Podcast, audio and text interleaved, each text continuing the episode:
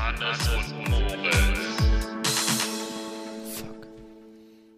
Was denn Fuck? Das war doch gut. Habt ihr die gehört? Na klar. Ja. Nee, oder? Doch. Doch. Warte mal. Und damit herzlich willkommen zur Episode 38, die Gekaufte ist super stark. Ey, scheiße. Okay, jetzt ist es alles kaputt. Ah, ich weiß, warte mal. Markus hat, hat das jetzt nicht aufgenommen, Markus, oder was? Weil wir haben es wirklich alle gehört. Ah, geil, geht. Jetzt höre ich's auf. Ah ja, bitte alle, Du ne? musst auf Direkt Record drücken. Ja. Okay, ich dachte, da kommt eine Ansage. Grekord. Okay, was jetzt? Ihre äh, passiert Aufnahme noch beginnt irgendwas? nun. Herzlich willkommen im Podcast. Ja, warte So mal, eine äh, also, muss ich da noch irgendwas machen? Na, du musst Nee, ins es Mikrofon sprechen. Okay. genau.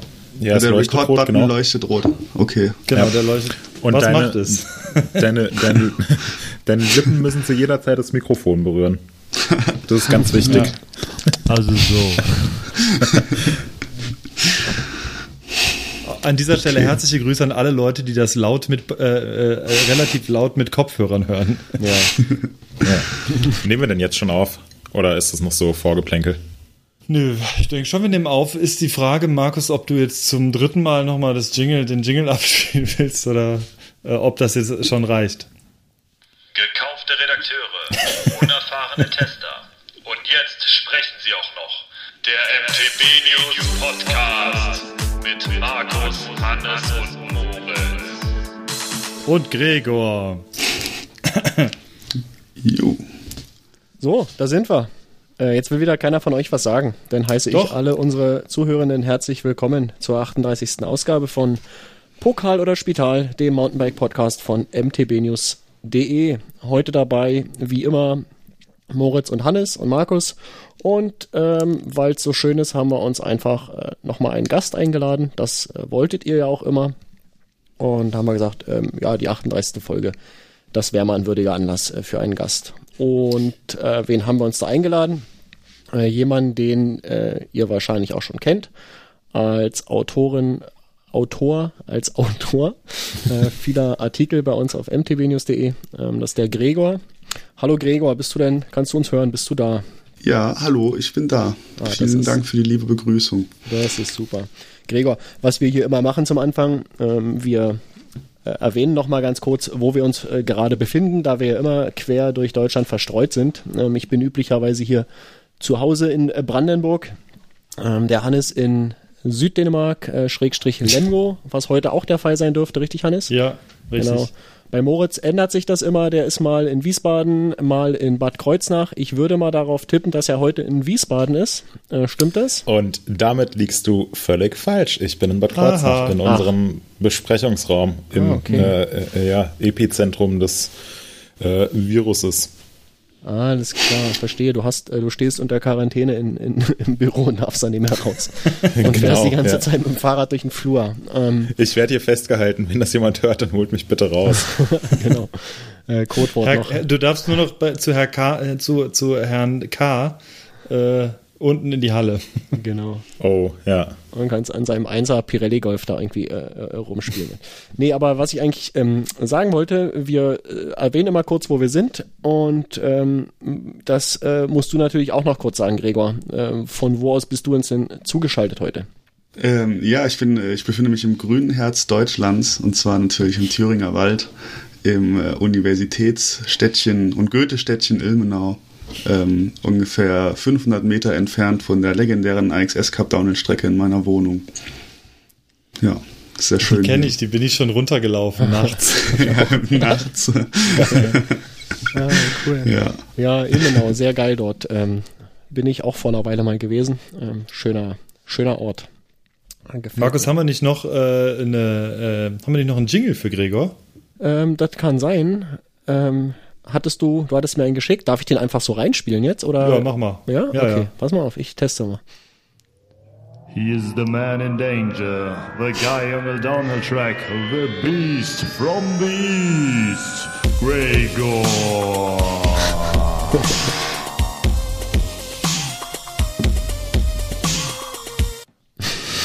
Okay. ja. Ja, ich würde Bisschen sagen, das, peinlich das, finde ich das. aber es passt auch zu deiner Persönlichkeit. Genau. Gregor ist auch gerade Ja. ein bisschen rot geworden. Das konnte ich. Ja. ja, das stimmt. Ja, super cool. Ähm, jetzt äh, plänkeln wir gerade äh, schon wieder eine, eine ganze Weile rum. Ähm, ich denke, wir sollten mal ein bisschen einsteigen. Ja. Ich wollte heute eigentlich mit einer neuen Software aufnehmen. Das hat nicht ganz so geklappt. Äh, musste dann haben wir umsteigen auf das alte Setup.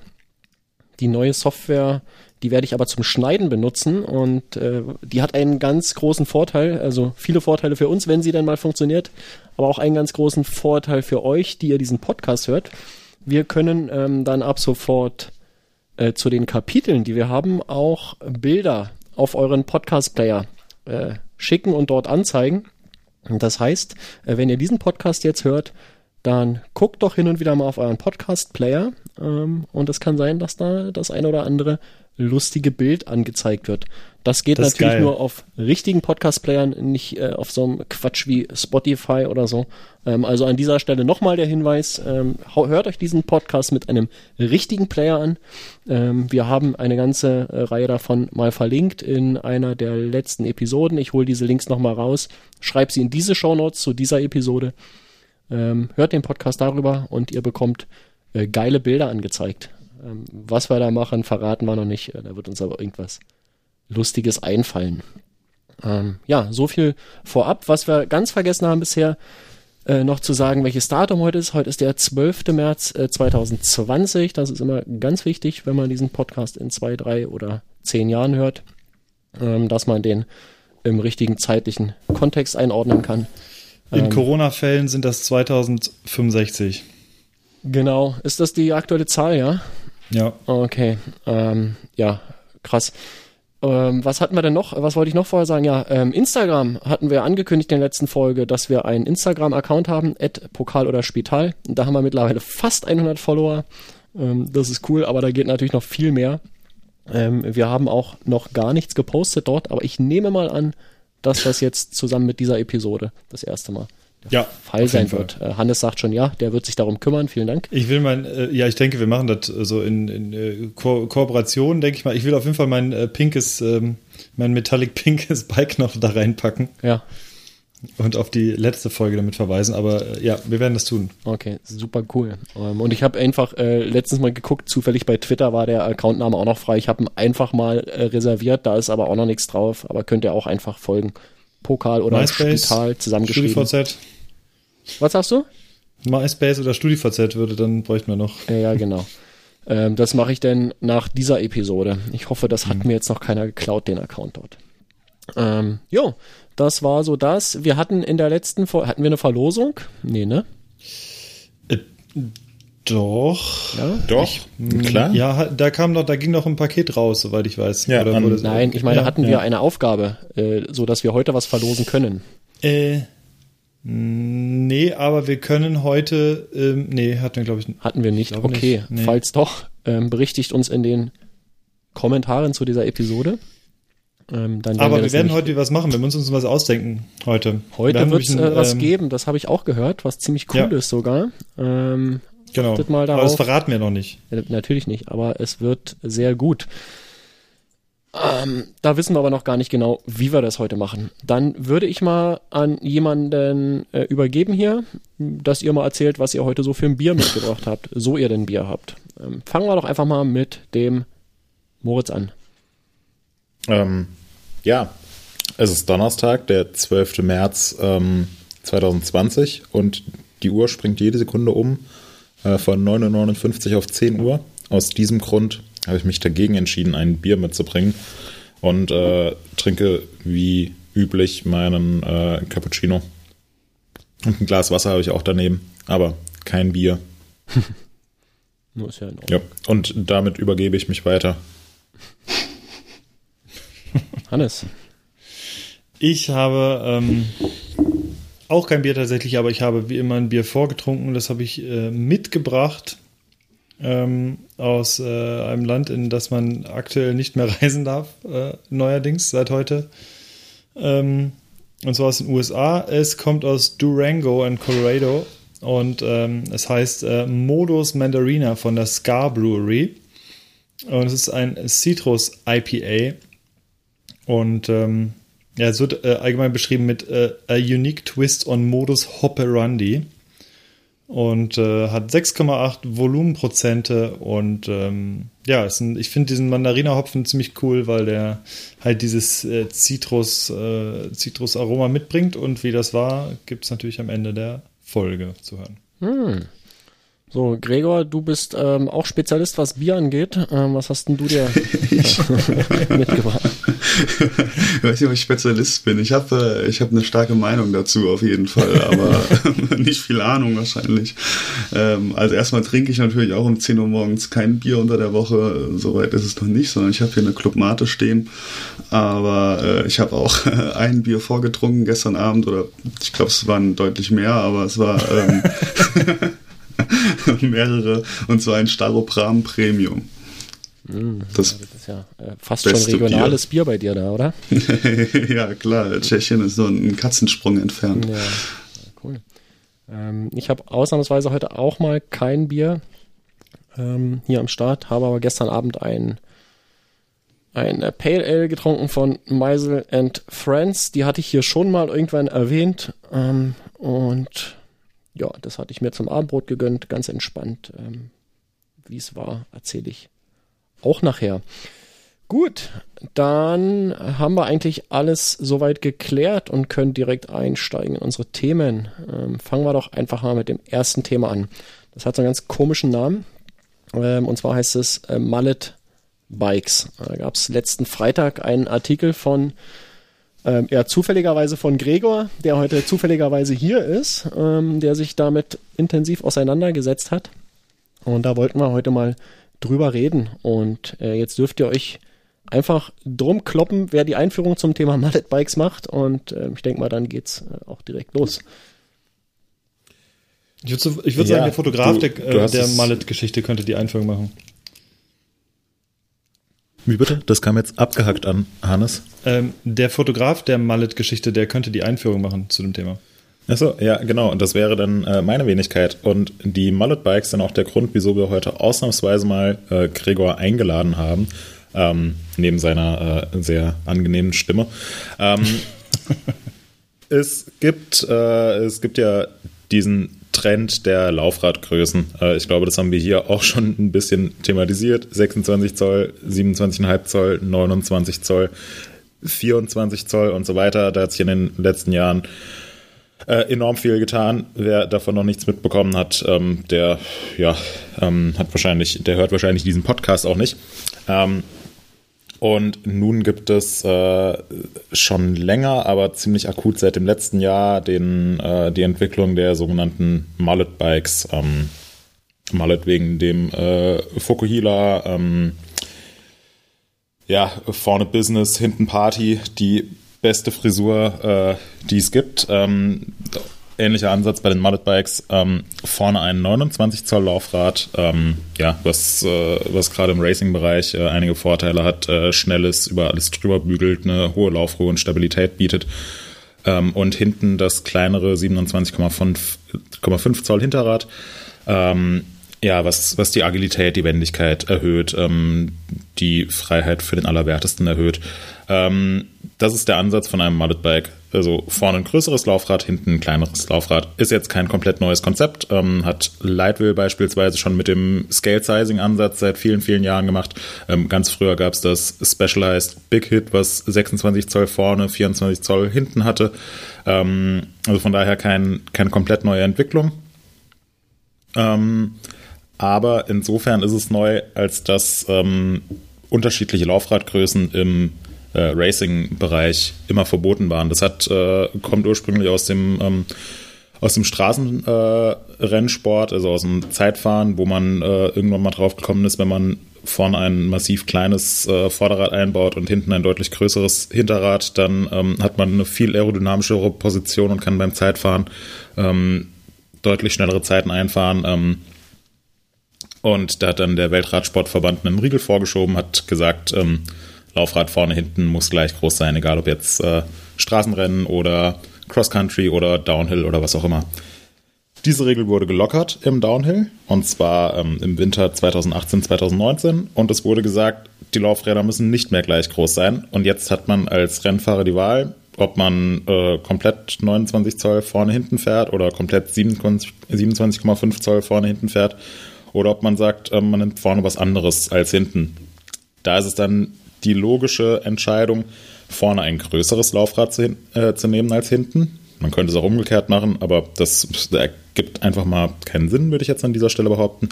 Ähm, und so ähm, wurde die Idee der Mullet Bikes wieder revitalisiert. Äh, und im letzten Jahr gab es dann doch einige Fahrer, die vorne 29 Zoll und hinten 27,5 Zoll gefahren sind. Äh, Laurie Greenland zum Beispiel ist auf genau so einem äh, Setup in Val di Sole zum ersten World Cup-Sieg seiner Karriere gefahren. Wieso ich das alles erzähle, ähm, ist, wir haben äh, relativ ausführlich getestet, was an diesem Ansatz eigentlich dran ist, was für Vorteile es bietet, was für Nachteile es bietet, ähm, was sich daran gleich anfühlt, was sich daran anders anfühlt und letzten Endes, ob es denn überhaupt Sinn macht, ähm, jetzt auf Teufel komm raus, sein Fahrrad umzurüsten, vorne ein großes, hinten ein kleines Laufrad zu fahren. Für wen macht das Sinn? Ähm, ist es eine Entwicklung, die uns noch äh, länger beschäftigen wird? Und das hat Gregor ähm, in den letzten Monaten ziemlich äh, ausgiebig getestet. Ähm, kannst du vielleicht mal kurz erklären, was dein, was dein Ansatz war? Wie war dieser, dieser komplette Test aufgebaut? Ja, genau. Ähm, ich kam so ein bisschen auf die Idee auch während der Weltcup-Berichterstattung, die ich ähm, gemeinsam mit dem Moritz mache, weil ähm, Scott ist mit einem neuen Downhill-Bike rausgekommen, dem Gambler. Und ähm, die haben von Anfang an sehr stark damit geworben, dass es sehr, ähm, sich sehr gut umbauen lässt und konfigurieren lässt und viele Einstellmöglichkeiten hat. Und dass das eigene Team das zum Beispiel auch nutzt, dass sie fahren halt teilweise 29er ähm, und teilweise zum Beispiel Marine Cabiru und Brandon fahren äh, das als Mallet-Bike und haben mir halt damals schon im Weltcup erzählt, dass die, dass man die Geometrieänderung super, äh, super gut kompensieren kann.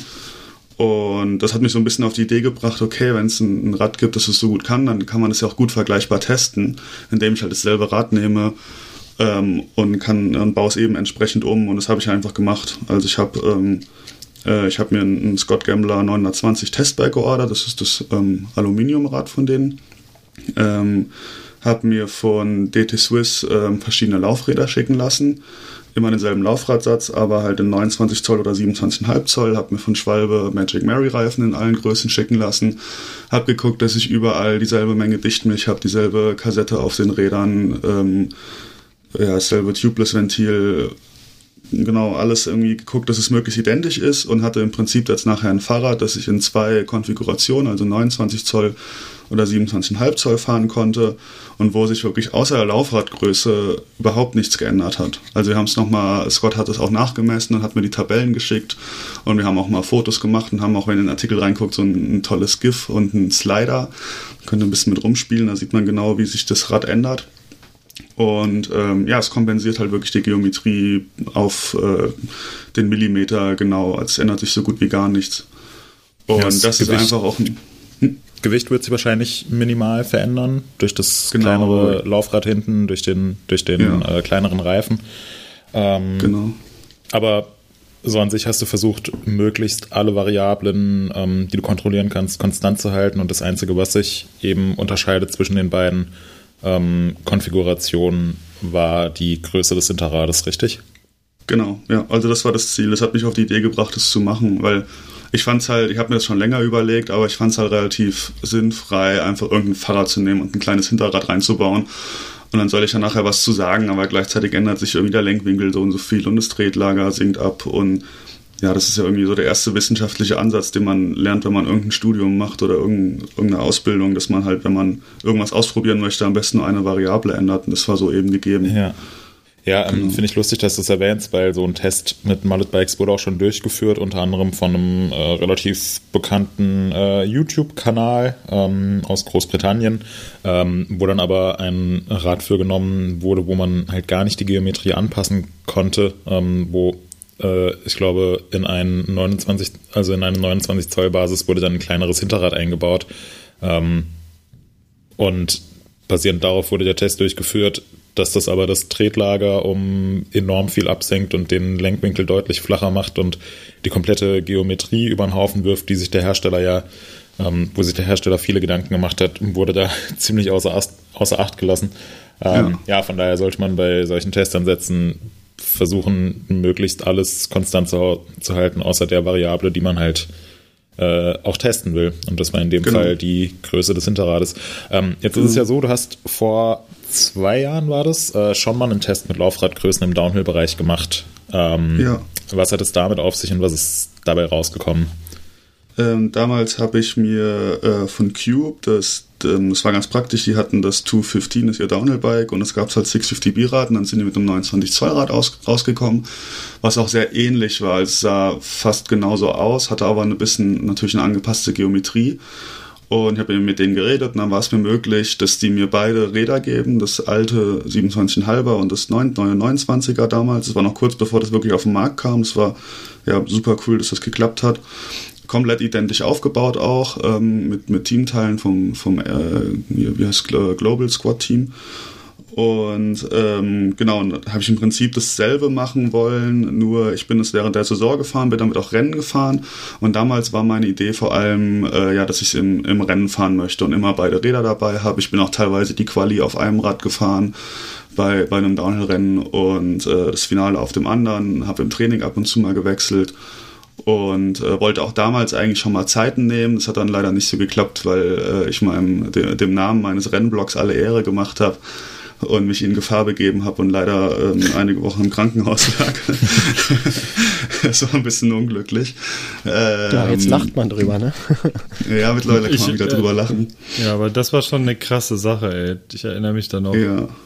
Ja, das war ganz ordentlich. Habe ich mein, äh, mehr oder weniger meinen ganzen rechten Arm zerbröselt und ja, hatte so lustige der Aktion Metall. musste ich die komplette Weltmeisterschaft in der Schweiz ohne dich alleine machen. Danke nochmal. Ja. Und ich ja, musste deinen Kiss aus Tottenau abholen. Echt? Und ich musste deinen ja, mein, Pavillon Also war zwischen, ich kann es euch ganz kurz erzählen. Also es war zwischen Weltcup äh, in La Bresse und WM in äh, Lenzerheide und ich wollte ein bisschen Urlaub machen und war irgendwie erst auf einem Campingplatz und wollte dann Tottenau Downhill fahren gehen. dann ist kurz vor Tottenau mein Bus kaputt gegangen. Dann hing ich in Tottenau fest irgendwie länger als geplant und sollte der vom ADAC geholt werden und der Moritz wollte mich dann abholen und weiter zur WM fahren also keine Ahnung, ein, zwei Tage bevor Moritz mich holen wollte, ähm, hat er dann einen Anruf bekommen, dass er mich nicht mehr holen muss, weil ich äh, mit dem Helikopter in die Uniklinik Freiburg gefahren, äh, geflogen wurde. Ähm, genau, und dann musste Moritz noch mein Camp, ich hatte natürlich auch in Tottenham irgendwie noch mein Zelt mein Vorzelt draußen stehen und Campingkocher und alles und ich wollte ja nur ein bisschen Fahrrad fahren. Und dann musste Moritz mein Camp abbrechen und meinen Bus zum nächsten ADAC äh, äh, Händler, nee, nicht Händler, ähm, zur nächsten ADAC-Werkstatt bringen. Und genau, ja, das war ein bisschen unglücklich. Ja, und damit war halt eben dieser Test leider etwas frühzeitig abgebrochen. Aber im Prinzip habe ich damals schon mal sowas probiert. Und es hat mir, glaube ich, auch total geholfen, dass ich das schon mal probiert habe, weil ich habe da auf jeden Fall wahnsinnig viel gelernt. Ich meine, bei diesem 29 Zoll versus 650B Test war ich halt auch ein bisschen blauäugig, weil ich halt sowas noch nicht gemacht habe. Und ähm, ich habe auch von, von Anfang an versucht, Zeiten zu nehmen und hatte zum Beispiel damals äh, die Vorstellung, wenn ich gute Zeiten nehmen will, dann muss ich irgendwie ein Tempo fahren, was ich immer fahren kann. Und den Unterschied werde ich dann dadurch merken, dass das eine Fahrrad eben besser ist als das andere. Und dann muss ich ja, wenn ich so mein Wohlfühltempo fahren, dann muss es ja mit dem einen Rad schneller sein als mit dem anderen. Und es war halt überhaupt nicht so. Ich habe mehrere Fahrten gemacht und ich war immer exakt gleich schnell. Und das war auf jeden Fall was, was ich für diesen Test gelernt habe, weil ich es jetzt wieder machen wollte mit den Zeiten. Und mhm. ähm, dass du kannst eben nicht dein Wohlfühltempo fahren, weil ich glaube, das Wohlfühltempo, das ist total egal, was für ein Fahrrad ich fahre. Wenn ich irgendwie so mit 80% Geschwindigkeit fahre, dann bin ich mit fast jedem ordentlichen Fahrrad gleich schnell. Sondern du kriegst die Unterschiede eben, wenn du auch mal ein bisschen an dein Limit gehst. Dann eher so im Grenzbereich, und richtig? Eher im Grenzbereich. Und es ist echt schwierig, weil man, du darfst ja auch nicht drüber gehen über einen Grenzbereich, weil dann machst du halt Fehler und dann ja. äh, ist es auch nicht mehr vergleichbar. Ja. Aber jedenfalls habe ich damals schon mal sowas probiert und es war echt eine große Hilfe bei dem Test jetzt, dass ich da schon ein bisschen Erfahrung hatte. Das Problem damals war allerdings auch, dass, ähm, dass die Rahmen nicht identisch waren, sondern dass sich nicht nur die Laufradgröße, sondern beispielsweise auch äh, die, die Kinematik äh, am Heck ja. so ein bisschen unterschieden hat.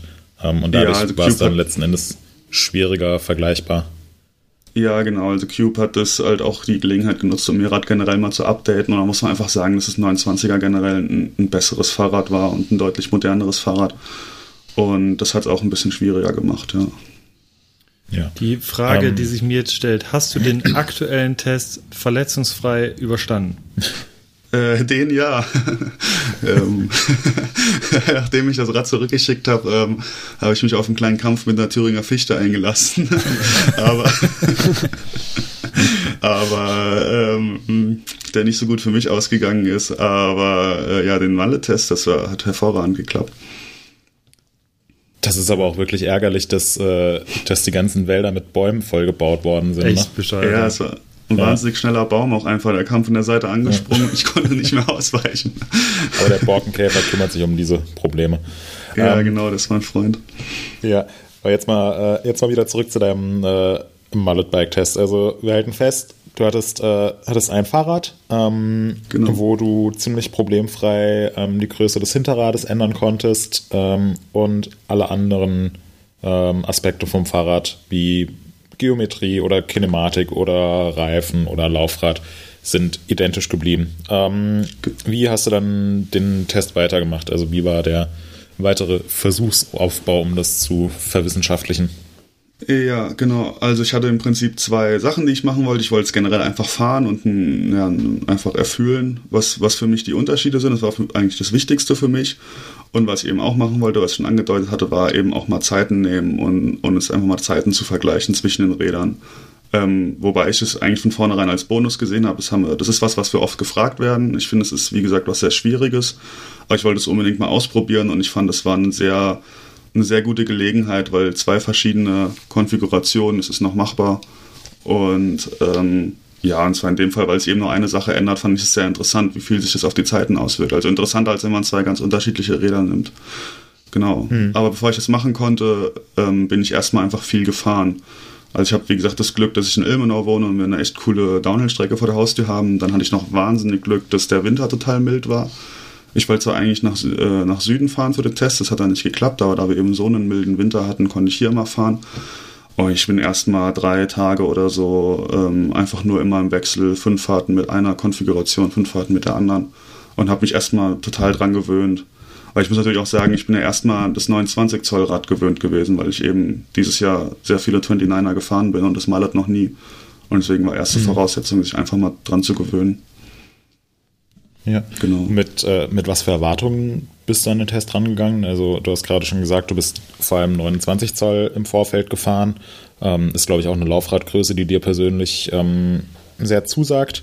Ähm, was, was hast du äh, im Vorfeld erwartet? Also gerade von dem, von dem Mullet-Bike.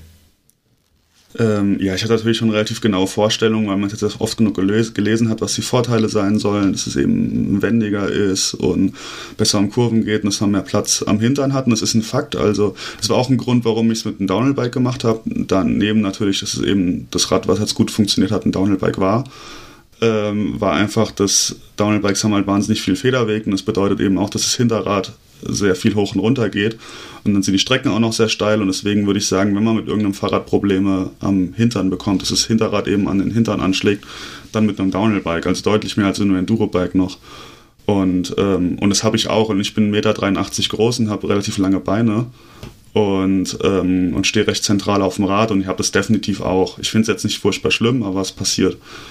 Und ähm, ja, weiß ich nicht, ich hatte, ich habe ehrlich gesagt gedacht, dass es einen relativ großen Unterschied macht dass ich gleich sage, so, wow, ich muss mich total umgewöhnen und wenn ich jetzt das wechsle, dann, dann wird es erstmal schwierig zu fahren und es war irgendwie nicht so. Also man hat es gewechselt, man hat es gemerkt, ähm, aber es war jetzt nicht so ein riesiger Unterschied, wie ich, wie ich mir erwartet habe, dass man sagt, so ja, Wahnsinn, das eine Rad, das schnippt um die Kurven und das andere geht gar nicht.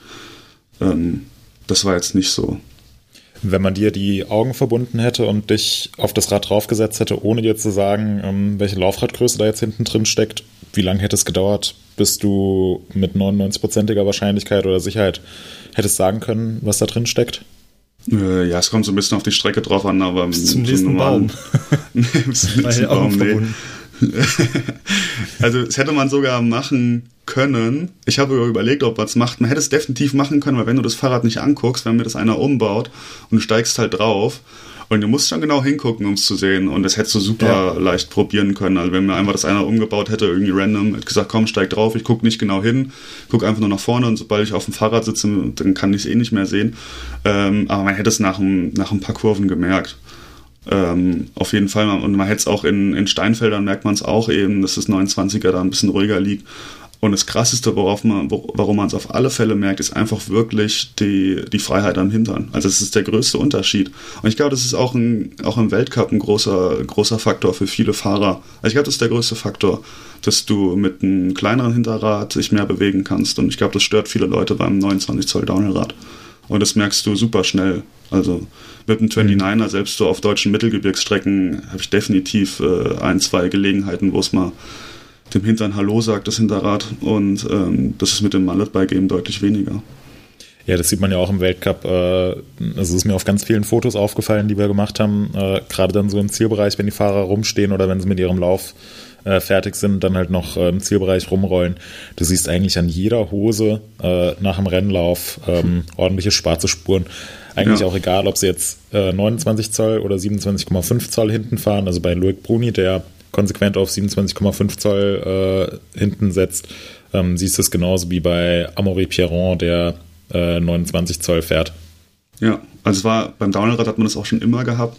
Ja, früher haben wir immer so doofe Sprüche gemacht bei Rennen irgendwie, äh, wenn einer ins Ziel kam und hat schwarze Streifen am Hintern und gesagt, so, oh, hast du mir gegeben, so bist du gut gefahren, warst du am Limit, Mensch, wenn das Hinterrad hinten anschlägt. Und das ist jetzt mit dem 29 Zoll Rad nicht mehr so, also es schlägt halt definitiv öfter an und man muss jetzt nicht komplett am Limit hängen und wie, wie der Nox-Affe auf dem Fahrrad sitzen, wenn ihr den noch kennt. das war mal Der so ein klassische Logo. Nox-Affe. Ja, stimmt, Ja. ich erinnere mich. Der sah Ja, sehr, ja, so- sehr stromlinienförmig aus. ja. Also man muss Auch ja wenn nicht auf der dem Rad hängen 29 wieder. Zoll gefahren wäre. das wäre nicht gegangen. Ich würde sagen, der Nox-Affe ist 20 Zoll gefahren, so in Dimensionen äh, folgend. Äh, genau, also man muss jetzt nicht wie der Affe auf dem Schleifstein hängen äh, mit 29 Zoll, damit äh, man schwarze Spuren am Hintern hat. Das ist äh, ein Fakt, dass es öfter mal Hallo sagt. Okay. Ja. Ähm, du bist beide Konfigurationen auf mehreren Strecken gefahren. Also ähm, Ilmenau Ja. hattest du schon erwähnt, da habt ihr eine ziemlich äh, geile Downhill-Strecke, auch mehrere Trainingsstrecken, wo du die Ja. Räder auch bewegt hast, Zeiten genommen hast. Und dann haben wir noch einen Test in Heidelberg äh, durchgeführt auf einer Strecke, die äh, von der Charakteristik ein bisschen anders ist. Die ist äh, relativ schnell, relativ ruppig, eher auf, auf hartem Boden, also nicht so natürlicher weicher Waldboden, sondern eher steindurchsetzter, härterer Ja. Boden ähm, und viele geradeaus-Passagen, wo man, wo man laufen lassen kann, wo man so, naja, nicht riesig große Schläge, aber schon so mittlere Schläge schnell aufeinanderfolgend hat. Was haben deine Zeiten ergeben? Ähm, die Zeiten haben äh, vor allem ich, in Heidelberg was ergeben. Ich habe es auch in Ilmenau viel probiert. In Ilmenau haben sie ehrlich gesagt gar nichts ergeben. Also äh, ich habe irgendwie einen Durchschnitt auch ausgerechnet. Da war dann nachher auch das 29er eine Zehntel schneller oder so. Ähm, in Ilmenau haben sie nichts ergeben, was äh, glaube ich aber auch daran lag, es ist halt meine Heimstrecke, ich kenne sie sehr, sehr gut. Das Ilmenau hat einfach relativ viele, relativ große Sprünge, für die man immer gleich schnell sein muss. Und ich glaube, ich habe da so ein bisschen meine Linien, die spule ich halt ab. Und ähm, es ist mir einfach schwer gefallen, da einen Unterschied rauszufahren. Und deswegen haben wir es in Heidelberg nochmal probiert. Und in Heidelberg war es doch ein bisschen eindeutiger. Und zwar war ich da mit einem 29 Zoll Rad schneller. Ähm, ich habe gerade die Tabelle nicht vor mir. Ähm, eine Sekunde. Ja, du warst im Durchschnitt so ungefähr eine Sekunde schneller bei einer Strecken, bei einem Abschnitts, äh, bei einer Abschnittsdauer von einer Minute drei bis Genau. einer Minute vier. Genau. Ja. Also es war, ich habe relativ kurze Abschnitte genommen. Dazu muss man auch sagen, ähm, das eine war natürlich, es liegt an der Ermüdung einfach, wenn man so lange fährt. Es wird einfach irgendwann schwierig, weil ich gesagt, ich bin halt auch schnell gefahren. Also ich habe jetzt, ich bin relativ normale Linien gefahren, jetzt nicht super risikoreich, aber einfach versucht, die normale Hauptlinie so schnell zu fahren, wie ich es mir irgendwie zutraue, ohne komplett äh, ja, komplett am Limit zu sein, aber schon recht nah. Und es war einfach anstrengend. dann war es natürlich auch noch relativ kalt. Geht's Fahrwerk nicht so gut, hatte ich immer ein bisschen kalte Hände. Ähm, und dann war auch noch einfach ein Problem, dass ich Abschnitte nehmen wollte, die zum einen sich nicht stark verändern. Also man kann das irgendwie nicht im krassen Matsch machen oder so. Deswegen war Heidelberg, glaube ich, so gut, weil es eben vor allem im unteren Teil so steinig ist. Und da ist auch egal, ob es mal kurz ein bisschen nieselt oder sowas. Ähm, wobei es eigentlich nicht gemacht hat. Aber nee, es war komplett ähm, konstant. war komplett konstant, genau. So ein bisschen nervig war, dass es so ein paar lose Steine gab, aber die habe ich ähm, doch bevor wir angefangen haben, alle rausgelegt. Da bin ich die Strecke einmal abgerollt und habe alle losen Steine zur Seite gelegt. Da muss man halt auch, weil das macht einen riesen Unterschied. So, wenn ich am Kurveneingang einen losen Stein habe und einmal in die Bremse tippe, ist sofort eine Sekunde weg und dann ja, kann ich eigentlich auch aufhören. Und äh, das muss man eben gucken. Und dann war einfach die Sache, ich wollte auch keine krassen Tretstücke oder irgendwas drin haben. Und es war auch ein Problem mhm. in Ilmenau, dass Ilmenau viel so Sprintstücke hat, vor allem am Anfang. Also ich hätte in Ilmenau gar nicht länger als eine Minute fahren können, weil die erste Minute ist relativ flach und man sprintet wahnsinnig viel. Und wenn ich da halt irgendwie 10, 15 Fahrten am Tag mache und es ist auch noch windig und ich sprinte jedes Mal wie ein Weltmeister von einem Sprung zum nächsten, das ist relativ sinnfrei. Ähm, Genau, also da spielt einfach die Ermüdung eine zu große Rolle. Und es war auch in Heidelberg so ein bisschen so, deswegen habe ich den unteren Teil genommen, weil da bin ich irgendwie, habe ich mich auf so einen Felsen gestellt, habe eingeklickt, habe die Bremsen aufgemacht und dann bin ich einfach gerollt erstmal die ersten, äh, keine Ahnung, die ersten fünf, sechs Kurven. Eigentlich habe ich fast gar nicht getreten. Und das war mir halt wichtig, äh, ja. zu gucken, dass es einfach nur, einfach nur die, die Fahrt, also fahrtechnisch einfach zählt und, und nicht wie doll ich reingetreten habe. Was ja auch schlussendlich Deswegen, eine Variable ist, die du mehr veränderst, wenn du äh, durch das Genau, Treten, ja. genau. Also passt ja wieder zu dem, äh, zu dem Ansatz, äh, den ihr vorhin erklärt hattet.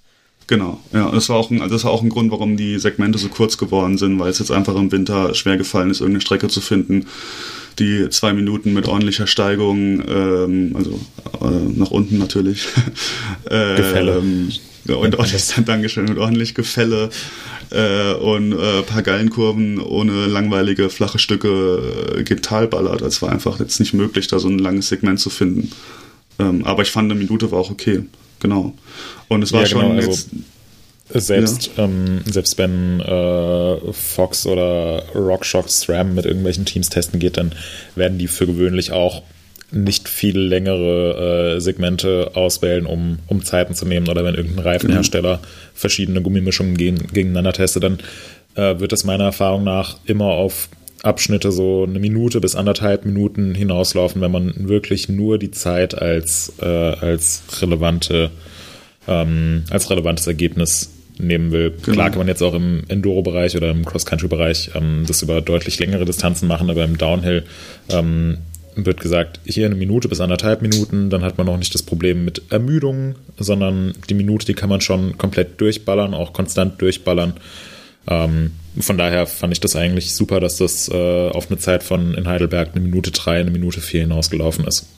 Genau, ja. Also ich fand auch, das ist ja. ganz gut, hat ganz gut geklappt. Ja. Also ich hätte auch eine Minute 30, denke ich, fahren können, wobei ich am Ende schon ganz schön fertig war. Ähm, ja. Also die letzten paar Fahrten, es ging noch, aber die letzten paar Fahrten habe ich die letzten Kurven so die Zähne zusammengebissen und habe die Hände nur noch zusammengekrampft.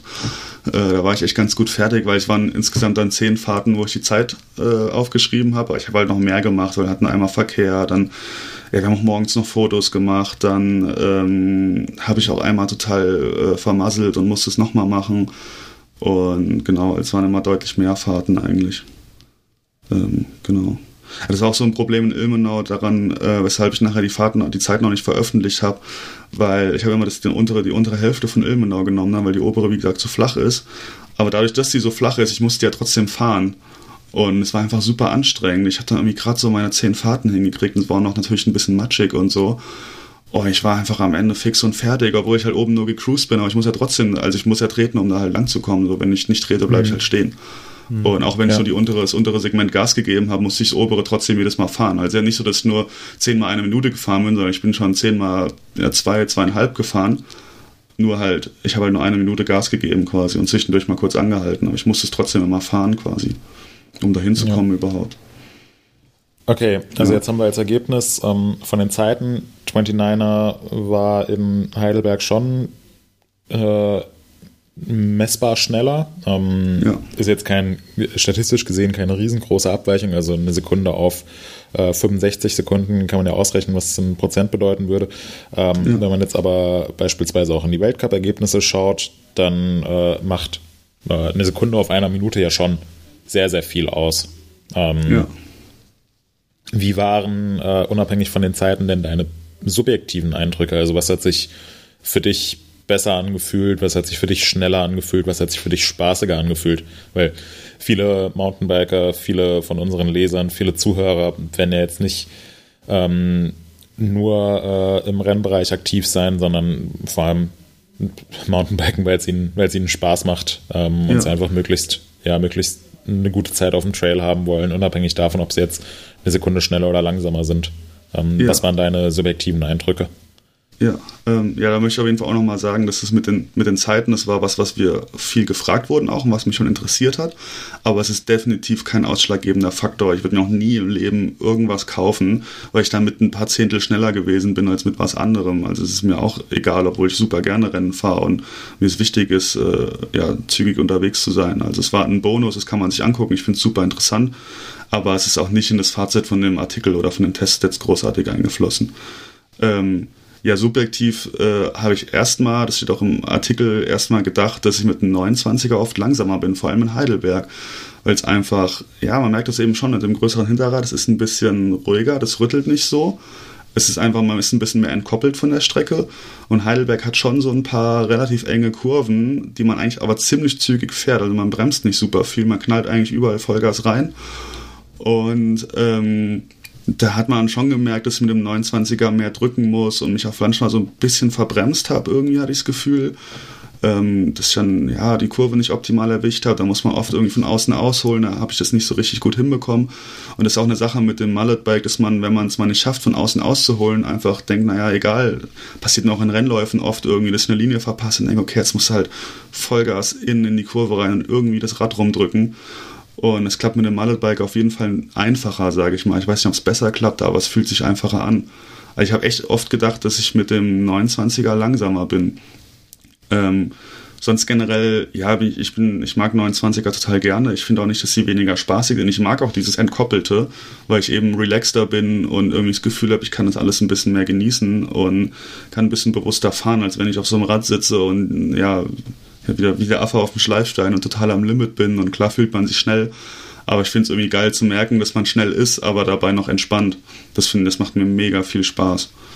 Und, ähm, und ich muss auch so sagen, abgesehen jetzt noch von Kurven und dass einem, dass man vielleicht mal leichter fällt, in, in die Kurve so reinzuschralten, wie man so schön sagt, ähm, fand ich jetzt nicht, dass das 29er bei spaßigem Fahren Träger war. Also ich kann damit genauso die paar, die paar wenigen Style-Moves, die ich kann in der Luft, kann ich genauso mit einem 29er, wie mit einem 650, wie mit einem Mullet-Bike. Also ich würde sagen, wenn man jetzt total auf Style und Bikepark ist, dann ist wahrscheinlich immer noch 650B das Beste für einen. So dann, das Mullet-Bike ist ein Racer-Bike, würde ich sagen. Das ist für Leute, die schnell fahren wollen, aber, ähm, aber vielleicht den Schritt zu 29 Zoll nicht ganz machen wollen. Ähm, aber ich würde jetzt nicht sagen, dass das 29er weniger spaßig ist. Es ist so ein bisschen entkoppelter einfach. Für wen ist ähm, die Kombination aus 29 Zoll vorn und 650B hinten aus deiner Sicht optimal geeignet? Ähm, Ja. Vielleicht einmal für Downhill und vielleicht einmal eher so für Trail Enduro. Ähm, ja, also gerade im Downhill-Bike würde ich wirklich sagen, so blöd wie es klingt, dass ähm, das Mullet-Bike einfach den großen Vorteil hat, dass du eben nicht die ganze Zeit vom Hinterrad getreten wirst.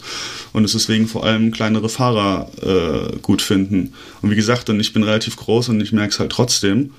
Ähm, mich stört es nicht so, aber ich kann mir sehr gut vorstellen, dass kleinere Leute da Probleme mit haben. Vor allem, wenn man eine hecklastige Position hat. Ähm, zum Beispiel, aber ich meine auch Loic Brüni fährt fährt's ja auch sehr gerne, aber der fährt halt auch ein wahnsinnig kleines Fahrrad und der fährt sehr statisch und ich kann mir das total gut vorstellen, dass es für den super nervig sein muss, ähm, wenn er quasi aus seiner eher statischen Position rausgedrängt wird, weil ihn sein Hinterrad die ganze Zeit tritt. Ja, bei Ähm. Uni siehst du ja immer, dass, also der, der Kopf, der bleibt wie bei, einem, wie bei einem Huhn, was man greift und so rumbewegt. Der Kopf bleibt bei ihm eigentlich immer an derselben Position. Das ist das einzige, auch der Oberkörper, der ist, ist immer in einer perfekten Position. Das Einzige, was sich bei ihm so ein bisschen bewegt, sind die Arme und natürlich Ja. das Fahrrad. Ähm, aber ja, klar, wenn, wenn der die ganze Zeit hinten vom großen Hinterrad getreten wird, dann, äh, ja, dann war es das mit dem, mit dem Hühnerdasein. Ja, Mir genau. so bildlich vor, so zwei Hände nimmst, wie ein Tabakschnitzel und der Kopf bleibt immer da stehen. Mega geil. Ja. Also ich glaube, ich glaube, dass es gerade im Downhill echt eine große Rolle spielt und dass auch so Fahrer wie äh, Danny Hart ist halt auch nicht sehr groß. Ähm, das ist für die, ja, das ist für die wahrscheinlich das Wichtigste ist mit, dass sie einfach wieder instinktiver fahren können und vielleicht ihre lange erlernte Fahrposition weiterhin einnehmen können. Es gibt auch die Gegenbeispiele, ich meine, es gibt auch echt kleine Fahrer, die 29 Zoll fahren, wo ich mich frage, wie das funktioniert überhaupt. Ähm, aber gibt es auf jeden Fall auch. Genau. Also ich denke, es ist für, für Racer, die mit 29 Zoll nicht richtig klargekommen sind, für die ist Mullet definitiv die beste Option. Ähm, Genau. Und im Enduro-Bereich Genau. äh, so Trail Enduro. Weiß, ja, ähm, ich glaube auch einfach dasselbe. Also ich glaube, ich habe zum Beispiel im Enduro-Bereich fast überhaupt keine Probleme äh, mit irgendwie äh, Freiheit hinten. Ich glaube, dass es wahrscheinlich in sehr verwinkelten Trails tatsächlich ein bisschen besser geht. Aber ich sehe es da jetzt nicht so als riesigen Vorteil. Als sagen, da muss man schon sehr klein sein, dass man da ein Problem mit hat. Ähm, ich würde sagen, wenn es ist einfach eine Option, die man hat. Wenn jemand das gerne fahren möchte, dann kann er das natürlich gerne machen. Aber man sieht es auch in der EWS, dass es jetzt nicht wahnsinnig verbreitet ist. Also ich glaube, in der EWS, die Leute, die das fahren, fahren das größtenteils, weil ihr, ihr Sponsor kein 29 Zoll Vollgas-Enduro hat. Ähm, jetzt, Ja. Ich bin jetzt kein totaler EWS-Experte, aber mir ist ja kein anderes Beispiel bekannt. Ähm, ich denke, es ist eine, eine gute Option für Leute, die aus verschiedenen Gründen mit 29 Zoll nicht zurechtkommen. Ähm, ich finde aber mit einem Enduro-Bike sind teilweise so leicht geworden mittlerweile. Man hat da so eine große Auswahl. Und ich finde im Enduro zum Beispiel überhaupt nicht, dass mich ein 29er davon abhält, irgendwie enge Kurven zu fahren. Das ist die Fahrradlänge, die, das merke ich krass, aber die Laufradgröße, das merke ich nicht. Also, ja. Ich habe übrigens gerade mal ein Bild von äh, Loic Brunier Berglauf das Bild in das Paper getan. Und ähm, genau, und wenn ihr dieses Bi- Bild sehen wollt, dann äh, schaut in die Kapitelmarken. Wir werden das, wir werden das als Kapitelmarkenbild einbauen. dann werden wir gleich mal gucken, ob die Podcast-Player mit äh, GIFs klarkommen. Und die GIF anzeigen. Das ist ja mega, das Bild. ja, auf jeden Fall ist es in den Shownotes. Ähm, guckt da rein. Es ist fast so geil wie das Bild ähm, aus der letzten Episode. Ähm, als wir illustriert hatten, wie Hannes ähm, aussieht, wenn er, wenn er den Wheelie macht in Bad Kreuznach. Genau. Ja, das stimmt. Ähm, so mache ich es immer. Ja, um, um vielleicht noch äh, das Thema Mullet Bikes abzuschließen, ähm, ist, es, äh, ist es aus deiner Sicht sinnvoll, dass jetzt äh, jeder mit einem perfekt funktionierenden 29er ankommt und ähm, den Rahmen irgendwie umrüstet, sich ein anderes Hinterrad oder eine andere Hinterradfelge einspeichen lässt, neue Reifen kauft und auf Mullet umrüstet? Nee, also glaube ich, ich glaube, wer mit seinem 29 Zoll Rad zufrieden ist und da keine massiven Probleme hat, der braucht dann nichts zu ändern. Also wie gesagt, der Unterschied ist nicht so groß, wie man denkt. Äh, ich kann damit dieselben Linien fahren. Ähm, ich merke es auf jeden Fall. Und es kommt natürlich auch an, was für, ein, was für einen Anspruch man hat. Ich habe auch mit ein paar recht ambitionierten deutschen Racern geredet, die es auch probiert haben. Und die meinen so, boah, ja, das finden sie schon krass, den Unterschied. Ähm, aber die haben im Prinzip dasselbe beschrieben wie ich. Aber für sie ist es natürlich dann jedes bisschen, äh, ist natürlich ein Riesending. Aber man kann, ich würde sagen, man kann innerhalb von kürzester Zeit mit beiden Rädern fast exakt gleich schnell fahren, ohne sich groß umzugewöhnen. Und wer zufrieden ist mit seinem 29 Zoll Rad, der, der muss nichts ändern. Es ist jetzt nur, Würdest wenn man eben, ja. Angenommen, du hättest äh, deine eigene Fahrradmarke, so Gregor Bikes oder so. Keine Ahnung, vielleicht fällt uns ja noch ein griffigerer Name. Äh, und du bietest ähm, ein Trailbike, ein Enduro und ein Downhillbike an. Ähm, würdest du dann sagen, so in den Rahmengrößen S und XS äh, konfigurierst du das Rad und den Rahmen vielleicht mit einem anderen Hinterbau oder einem anderen äh, Flipchip, dass äh, die kleinen Rahmen von vornherein mit einem kleinen Hinterrad kommen? Und vorne Mm, ja, das- 29 Zoll? Ähm, das würde ich so machen. Also ich würde, ja, es kommt immer darauf an, was man will. Ich glaube wirklich, ich glaube doch, das, ich glaube auf jeden Fall, dass 650B noch seine Daseinsberechtigung hat. Ähm, ich glaube, dass es Leuten ist, denen es Spaß macht, gerade vielleicht im Trail-Bereich. Im Vollgas Enduro sehe ich es nicht mehr so sehr, weil ich finde, die Vorteile von 29 Zoll sind echt groß. Ähm, aber man könnte es im Trail, im Trail-Bereich würde ich es vielleicht nicht unbedingt anbieten, aber im Enduro- und Downhill-Bereich ist es wahrscheinlich eine ganz sinnvolle Sache, ja, für die kleinen Rahmengrößen. Also wenn man das gut integrieren kann mit einem Flipchip und ich finde so wie, das muss man wirklich mal sagen, so wie Scott das gemacht hat, ähm, das funktioniert ziemlich gut, der Wechsel geht auch super schnell, der ist auch nicht sonderlich auffällig und so, also da kann ich, äh, ja, das haben sie wirklich gut umgesetzt und ähm, wenn man das so gut umgesetzt bekommt, spricht natürlich nichts dagegen.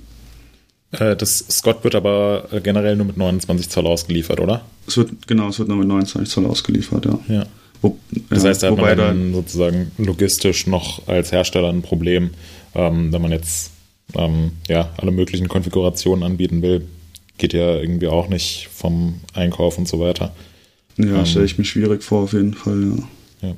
Aber ich denke, darauf wird's wird's letzten Endes auch hinauslaufen, wenn ich mal in die Kristallkugel, die hier nicht vor mir steht, reinschaue oder überlege, was denn sinnvoll ist. Ich meine, wir haben jetzt festgehalten, man kann mit allen Laufradgrößen schnell fahren. Wir haben auch schon in anderen Episoden festgestellt, ähm, scheißegal, ob du 29 Zoll oder 26 Zoll oder 4,5 Zoll fährst, Hauptsache du hast, äh, hast eine gute Zeit auf deinem Fahrrad und hast Spaß dabei. Ähm, aber ich glaube, man kann auch so ein bisschen festhalten, dass äh, 29 Zoll Laufräder ähm, durch ihre Größe bedingt einfach gewisse Vorteile gegenüber kleineren Laufrädern haben. Natürlich auch gewisse Nachteile, die sich durch die Größe ergeben, aber ähm, zum jetzigen Zeitpunkt würde man sagen, die Vorteile überwiegen die Nachteile unterm Strich wahrscheinlich. Ähm, und dann kommt eben noch äh, der Faktor Körpergröße oder äh, Beinlänge ins Spiel. Und ähm, da ist es, hat man ja jetzt schon sehen können, dass ähm, größere Fahrer eher wenige bis keine Probleme mit den größeren Laufrädern haben und kleinere Fahrer ähm, oder die, die wie ein Huhn auf dem Rad sitzen wollen, wo sich nur der Körper, aber nicht der Kopf bewegt, dass die vielleicht eher Probleme bekommen und dann zu den kleineren Laufrädern greifen. Ähm, und ich könnte mir vorstellen, Probleme, die eine Person mit 1,90 hat, wird eine Person, die 1,60 klein ist, eher nicht haben und umgekehrt. Ähm, ist ja dasselbe mit den, mit den Sitzwinkeln. Ähm, da sind es vor allem die, die großgewachsenen Menschen, die sich beschweren, wenn der Sitzwinkel bei maximalem Sattelauszug sehr, sehr flach ist und eher kleinere Menschen haben, haben nicht das Problem, weil der, weil der, äh, der Sattelauszug durch die Innenbeinlänge bedingt auch einfach ein bisschen geringer ist. Ähm, und dann ist der Winkel auch nicht mehr so flach und man tritt nicht so sehr von hinten. Ich könnte mir echt vorstellen, dass es, dass es dann darauf hinausläuft, dass man einfach einsieht, kleinere Laufräder machen für kleinere Personen Sinn, größere Laufräder machen für größere Personen Sinn. Insgesamt haben die größeren Laufräder eher Vorteile gegenüber kleineren Laufrädern, aber für kleingewachsene Menschen ist vielleicht so ein Mixansatz wirklich sinnvoll, wenn sich das äh, logistisch abbilden lässt. Ja. Ein, Denke ich Vorteil für groß, äh, ein Nachteil für große Leute ist tatsächlich meistens auch die Gartenzaunoptik der Rahmen. Äh, wenn man auf Ja. XL oder XXL geht, immer, ich finde es immer irgendwie ein bisschen schade, wenn ich als 1,93 Mann äh, ein neues Rad hab oder so oder mir bestelle und dann siehst du es halt auch in Größe M oder Größe L und ich so, ja, sieht super geil aus. Und dann kriegst du so die XL oder XXL oder Rennräder genau das gleiche. Oh ja. Und das ist ja, halt wo ein dann so ein Riesenzaun. vier Meter langes Steuerrohr eingespeist Ja, ist. genau. Bei Rennrädern und ist das besonders schlimm. schade. Ja. Ja. Ähm, was, äh, was ich auch noch dazu fügen würde, das hatte Gregor auch kurz angesprochen, ich denke, bei ganz äh, großen Leuten hast du tatsächlich auch die schiere Rahmenlänge einfach äh, als Problem, weil du mit denen einfach nicht, natürlich hast du da auch einen besseren Geradeauslauf und so weiter und so fort, aber ähm, gerade da ähm, denke ich, ist es mit der Wendigkeit halt irgendwie mit einem M- oder L-Rahmen doch ein bisschen angenehmer, auch mit 29ern. Ähm, Ja, es ist, das merke, das habe ich zum Beispiel, das habe ich bei diversen äh, langen Rädern ähm, in letzter Zeit auf jeden Fall gemerkt, dass es doch ähm, krass ist, wenn du ein großes Rad hast mit einer progressiven Geometrie, ähm, flachem Lenkwinkel und dann ist es halt auch noch in Größe XL oder XXL und das Ding ist halt ähm, jenseits von 1300 Millimetern im Radstand, dann äh, wird es schon, dann erfordert es ganz schön viel Aktion vom Körper, das Ding halt rumzuwuchten teilweise. Ja. Also das ist was, was ich sehr stark merke und was ich jetzt auch schon teilweise mal mit einer Zeitnahme überprüft habe, ist, dass bei mir massiv viel davon abhängt, wie ich das Gelände scannen kann und einfach seine Talentfrage, dass ich halt irgendwann im Kopf nicht mehr mitkomme. Ich fahre jetzt ja auch hier in, in Thüringen super oft mit echt guten Leuten oder manchmal mit irgendwelchen Profis und ich merke dann einfach irgendwann so, ich kann eine Zeit lang hinterherfahren, aber nach zehn Sekunden dann merke ich einfach irgendwann, dass ich nicht mehr hinterherkomme und nicht mehr weit genug vordenken kann. Und ähm, das ist auch die Sache, was ich mit dem Zeitnehmen damals gemerkt habe. Das ist klar, jetzt mit einem total schlechten, uralten Fahrrad könnte ich wahrscheinlich schon nicht dasselbe Wohlfühltempo fahren, aber mit den meisten modernen, okayen bis guten Fahrrädern, wenn ich da irgendwie sage, okay, ich fahre jetzt nur 80% Geschwindigkeit. Und es war krasser. Ich war mit den, mit den beiden Cube-Rädern damals auf, die, auf einem 2-Minuten-Stück, habe ich einen Botzi gemacht und ich war auf die Zehnte gleich schnell. Und es war irgendwie mehrere Fahrten. Und ich fand das total krass. Ich wusste überhaupt nicht, dass ich so, so präzise, also so präziser war, dass ich so so oft die gleiche Zeit fahren kann. Ja, wenn ich mal Mühe gegeben habe, das erste Mal in meinem Leben ausprobiert, denke, naja, fährst halt mal so, wie du jetzt einen normalen Bikepark-Tag auch fahren würdest, so wie du dich gut fühlst, wechselst mal die Räder und es war alles gleich schnell.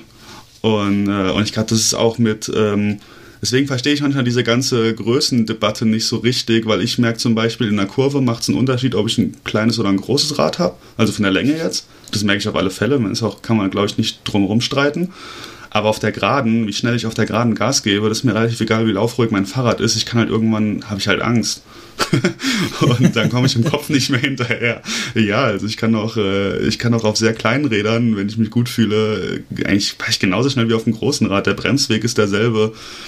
Ähm, das macht für mich keinen großen Unterschied. Sondern es ist einfach der Kopf. Es ist so oft, äh, dass ich einfach das Gelände im Kopf nicht mehr schnell genug scannen kann und halt einfach kein Talent mehr habe dann irgendwann. Ist dann halt vorbei. Also ich merke da, ich, ich, ich bin, ähm, das weiß ich, weil wir äh, zusammen schon mal Enduren gefahren sind. Ich bin äh, auf jeden Fall äh, ein Stück langsamer als du, Gregor. Ich merke das, äh, aber in meiner Geschwindigkeit auf jeden Fall 29 oder 650B ähm, oder meine es zu merken, das ist natürlich echt sehr subjektiv auch. Äh, ich habe halt das Gefühl, dass ich beim 29er, dadurch, dass ich laufruhiger unterwegs bin, gerade wenn es so ein bisschen ruppiger wird, ähm, muss ich mich etwas weniger auf den Untergrund konzentrieren wie mit 650B, weil ich merke, wenn man mal so ein paar krasse Schläge reinbekommt, dass es mich weitaus mehr auf einem Rad mit Kleinlaufrädern stresst als mit 29ern. Ja. Und äh, mit 29ern ähm, kann ich in der Regel halt einfach relativ viel drüber hacken und es ist mir egal, weil ich weiß, okay, die kleinen ähm, Löcher, die halt in der Strecke sind, die ähm, sind für die großen Laufräder nicht so das Problem, aber bei 650B merke ich es halt dann teilweise schon, wie ich halt dann da reinknalle so oft. Ja, ähm, ja also man merkt, das merken, merken tut man es definitiv total subjektiv. Ich sag nur, wenn man, wenn man halt versucht, Zeiten zu nehmen, ähm, ist der Unterschied erstmal bei normalem Tempo nicht so gegeben, sondern ich glaube, das ist wirklich, ja. wenn es beides auf einem okayen Level ist oder von das eine ist sehr gut und das andere ist gut, ist man trotzdem bei einem Wohlfühltempo meistens gleich schnell, sondern man merkt die Unterschiede erst, wenn man sich wirklich mal Mühe gibt und mal an seine eigenen ja. Grenzen geht. Das, das fand ich super erstaunlich, wirklich. Ja. Das spricht ja auch dafür, dass äh, gerade in der EWS halt eben nicht irgendwie 29er dominieren, sondern äh, eher 650B-Räder. Mittlerweile glaube ich nicht mehr. Sam Hill fährt auch einen 29er. Schon okay. seit längerem. Aber, aber er hat auch äh, ja, schon öfter mit 650B gewonnen in der letzten Zeit. Ja, der ist einfach ein sehr also, guter Radfahrer. Ja, es ist wahrscheinlich egal bei ihm. ja. 24 Zoll, ja. müsste aber ausprobieren. Äh, um lustigerweise, äh, Gregor, ich weiß nicht, ob du, äh, ob du dabei warst damals schon äh, beim World Cup in Andorra vor zwei Jahren oder so oder vor drei Jahren. Ähm, das war entweder die Saison, wo Nee, es, es, ist schon eine Weile her. Das war, glaube ich, nach der Saison, als das äh, Santa Cruz Syndicate in, Lourdes den, äh, den ersten Donald 29er vorgestellt hat, ähm, wo dann auf einmal alle Teams so super hektisch wurden äh, und unbedingt äh, von heute auf morgen einen 29er Rahmen bauen mussten. Was ja. absolut furchtbar funktioniert hat. Also, äh, ja. äh, da sind dann im Laufe der Saison erst alle auf äh, 29 Zoll gewechselt, dann haben sie gemerkt, hm, einfach nur mit Wechseln ist nicht getan, das muss man schon den ganzen Winter über testen und so und sich dran gewöhnen äh, und sind dann wieder zurückgewechselt auf kleinere Laufräder.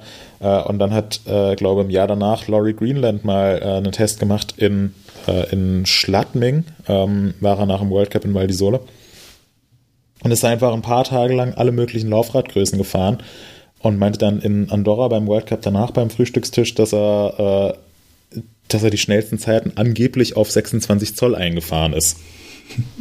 Ja. Und, und er es halt super geil finden würde, wenn, wenn er einfach wieder 26 Zoll fahren könnte, aber es würde ja nicht gehen, weil keine Reifen mehr produziert werden und äh, man keine Felgen bekommt und so weiter. Und ähm, vielleicht aus, äh, aus Hersteller- und Sponsorensicht will man jetzt das auch nicht so unbedingt.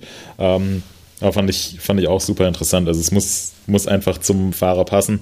Ähm, und dann sind wir wieder an dem Punkt, wo, was du eben angesprochen hast, man muss sich halt wohlfühlen und man muss mit dem Kopf hinterherkommen.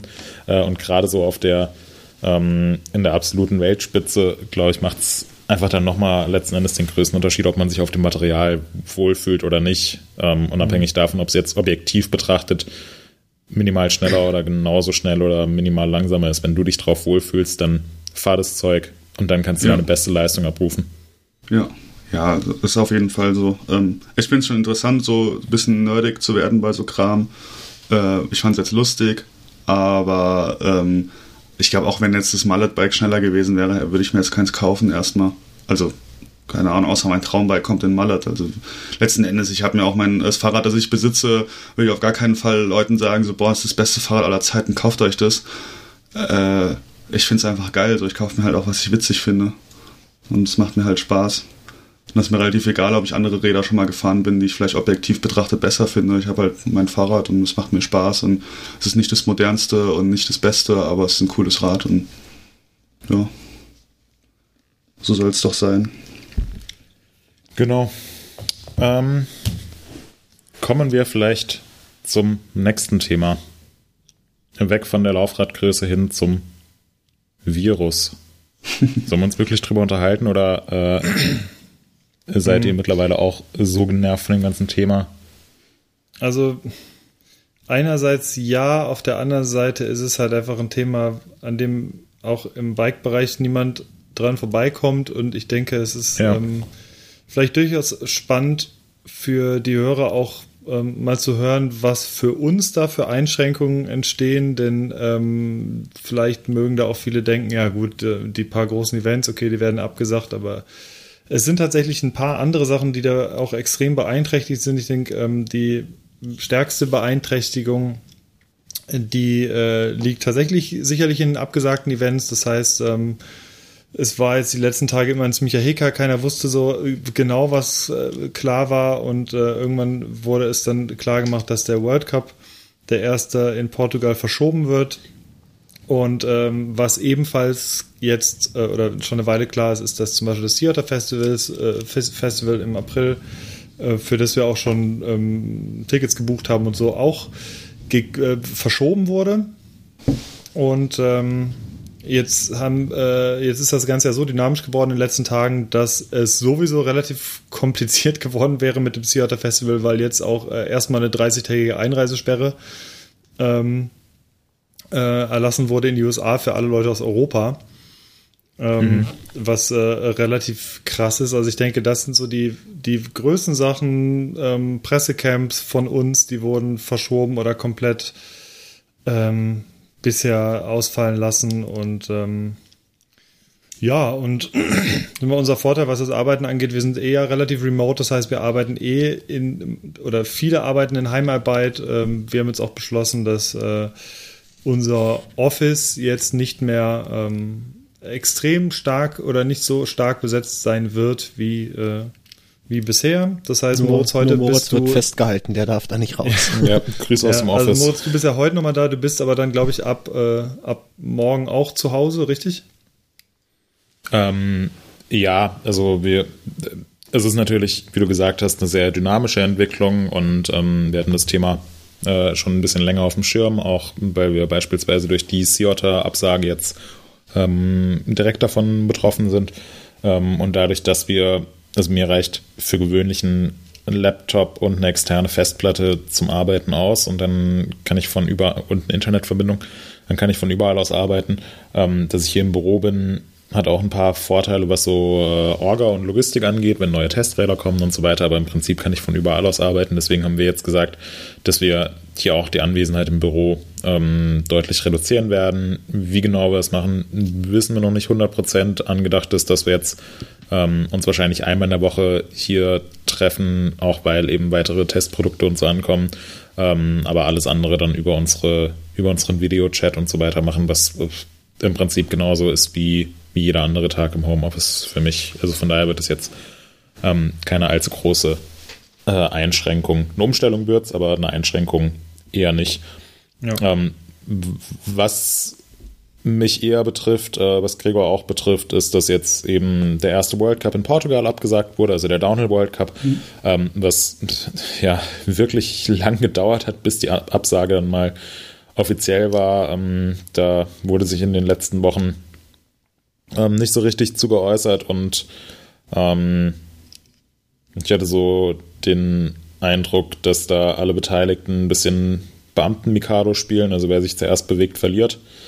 Äh, Und irgendwann wurde dann halt einfach die Entscheidung vom portugiesischen Gesundheitsministerium getroffen, dass ähm, solche Veranstaltungen nicht mehr durchgeführt werden dürfen, ähm, was vor drei Tagen noch, ähm, ja, vielleicht den einen oder anderen überrascht hat. Ähm, aber so wie es jetzt halt sich entwickelt hat, äh, dürfte es heute niemanden mehr wahnsinnig überraschen. Also der erste Downhill World Cup in Portugal ist ähm, verschoben, nicht abgesagt, sondern äh, soll irgendwann später im Jahr ausgetragen werden. Ähm, bei den nächsten beiden World Cups in äh, Maribor und in Login, ähm, ja, werden, so wie ich es mitbekommen habe, gerade auch schon Alternativpläne gemacht, dass das eventuell irgendwann später stattfindet. Ähm, weil es sind jetzt noch, naja, anderthalb Monate und ähm, man muss zumindest mal ähm, ausgehen, dass es sein könnte, dass sich die Situation bis dahin noch nicht dramatisch verbessert hat. Ähm, die ersten beiden Enduro World Series Rennen äh, sind abgesagt worden. Die hätten eigentlich jetzt Ende März in Kolumbien und Chile stattfinden sollen. Ähm, auch wenn es in Südamerika jetzt noch vergleichsweise wenige bestätigte äh, Corona-Fälle gibt, ähm, haben einfach die Veranstalter und die EWS-Organisatoren gesagt, dass sie das Risiko nicht eingehen möchten und möglicherweise ähm, das Virus weiter verbreiten wollen, zumal ähm, Sportler aus Italien und Frankreich beispielsweise ohnehin nicht nach Kolumbien hätten einreisen dürfen, wurde jetzt äh, in den letzten Tagen entschieden. Ähm, die sind halt aus meiner Sicht schon ein bisschen früher und transparenter damit umgegangen, was ich positiv finde. Also gerade in solchen Situationen ähm, fand ich die Kommunikation da ganz gut. Die, die werden auch verschoben, die Rennen, da gibt es sogar schon neue, ein neues Datum. Genau, die sind auf, sind auf, Ende des Jahres ähm, mhm. verschoben worden. Mhm. Ähm, und ja, das Seattle Festival ist verschoben worden, ebenfalls auf Ende des Jahres. Ähm, da wird was, ganz viel los sein am Ende des Jahres. ja, da wird, wird sehr viel los sein. Ähm, spannend ist natürlich auch sowas wie, äh, wie das äh, Bike Festival am Gardasee äh, Ende April. Ja, also, ich äh, gehe mal davon aus, dass, dass wir uns dort nicht einfinden werden. Nee, also zumindest so wie es aktuell ist, muss es, muss es abgesagt werden. Und ähm, dadurch fallen jetzt einfach mal die beiden wichtigsten Messen, die traditionell den Saisonbeginn darstellen, weg, was alle vor Probleme stellt. Ähm, weil wie willst du die ganzen Neuigkeiten zeigen? Also wie, wie macht man oh. das? Werden die Neuigkeiten überhaupt fertig, weil die teilweise in China produziert werden? Ähm, wie sieht es mit den ganzen Lieferketten aus? Also werden die Räder, die jetzt gezeigt werden, überhaupt rechtzeitig im Laden stehen oder wird sich das alles verzögern? Äh, wie macht man es mit, mit Pressecamps, wo äh, den Journalisten die neuen Produkte vorgestellt werden? Kann man die überhaupt noch durchführen? Ähm, aktuell ist das alles sehr, sehr schwierig und das, was man heute für sicher hält, hat sich morgen sowieso schon wieder geändert. Deswegen ist es da schwierig, eine, eine sinnvolle Prognose abzugeben. Aber ähm, auch wir merken natürlich die, die Auswirkungen schon recht stark. Wie, wie krass die ganze Situation generell für den Sport ist, finde ich, zeigt sich darin, dass beispielsweise ähm, die ähm, mitten jetzt in den Playoffs die äh, deutsche Eishockeyliga entschieden hat, dass es keinen deutschen Meister geben wird, dass sie jetzt die komplette Saison gecancelt haben.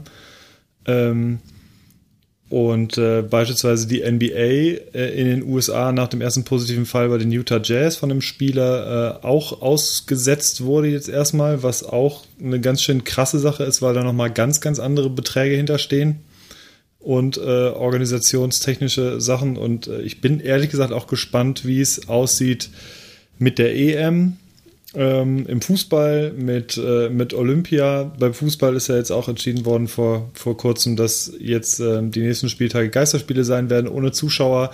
Da bin ich aber ehrlich gesagt auch gespannt, wie viele, ähm, wie viele überhaupt noch weitermachen werden. Inter Mailand hat, glaube ich, auch schon angekündigt, dass die jetzt, ähm, dass sie erstmal raus sind aus dem Wettbewerb. Ja, genau. Ähm, also da gab es gestern Abend die Meldung, ähm, dass ein Verteidiger von Juventus Turin positiv getestet wurde und Inter Mailand hat letztes Wochenende gegen Juventus Turin gespielt und Inter Mailand hat jetzt gesagt, ja, nee, also wisst ihr was, wir sind jetzt, sind jetzt halt erstmal auf unbestimmte Zeit raus, nehmen dann keinen offiziellen Wettbewerben teil. Ähm, und das, was wir jetzt Donnerstagmorgen um oder Donnerstagvormittag um 11 Uhr besprechen, bis der Podcast morgen online geht, hat sich wahrscheinlich Ja, schon schon wieder. wieder alles anders. Ja, also da wird dann, würde mich nicht wundern, wenn die Meldung rauskommt, ähm, kompletter Sportbetrieb in Italien inklusive Fußball eingestellt ähm, und Champions League abgesagt und so weiter. Also ist jetzt Ja. halt einfach so. Ähm, Ähm, aber Ja. gute äh, Nachrichten gerade für dich beispielsweise, Moritz. Ähm, Sky überträgt Samstag und Sonntag die Konferenz ähm, kostenlos für alle. Ja, erstmal gute Nachricht. Äh, andererseits kann ich äh, auch mit ein bisschen rumgoogeln äh, kostenlos eine Übertragung von den ganzen für mich relevanten Spielen finden. Auch wenn das äh, vielleicht nicht Ja. erlaubt ist. Äh, und ich habe mir, also ich habe mir gestern Abend Fußball angeschaut. Dortmund ist in der Champions League gegen Paris rausgeflogen, was ich eigentlich super schade finden müsste, äh, weil ich Dortmund sehr, sehr gerne mag und da eigentlich immer extrem mitfiebere. Aber eigentlich war es mir komplett egal. Also, ob du da jetzt ohne Zuschauer spielst oder gar nicht spielst, das ist, ist so eine absurde Situation. Ähm, deswegen auch, also jetzt ähm, wurde beispielsweise auch beim World Cup in Portugal gefordert, ja, wenn Veranstaltungen mit über 5000 Leuten Outdoor abgesagt werden, dann, dann macht doch trotzdem das Rennen und die Live-Übertragung, aber halt keine Zuschauer am Streckenrand. Aber das ist doch auch nicht so Sinn der Sache. Also äh, Sportveranstaltungen Ja, leben doch vom, vom Publikum und von der Emotion und dann fährst du da über die Ziellinie und dir wird eine Zeit angezeigt und dann freust du dich und kein Mensch jubelt. Es will doch auch, will doch auch niemand. Auch die einfach Ja. die, die, die Videos von der Strecke da, man, du hörst ja sonst immer so die Pfeifen und, und irgendwie Glocken und Leute, die, die schreien und sowas irgendwie. Ja. Und dann siehst du da nur so einen leeren Wald und dann kommt so ein Typ da angefahren und schnauft ein bisschen und so und fährt die nächste Kurve und du hörst die Kette ein bisschen klappen und denkst okay, krass, das ist jetzt Ja. hier äh, das tolle Rennen, das ist doch super langweilig. Ja, Äh, vor allem ist es jetzt aktuell einfach, einfach komplett irrelevant. Ja. Es hat vor allem, äh, es hat kuriose Auswirkungen, auch diese Deckelung auf, äh, in Deutschland gibt es ja zum Beispiel jetzt Veranstaltungen, werden gedeckelt auf 1000 Personen.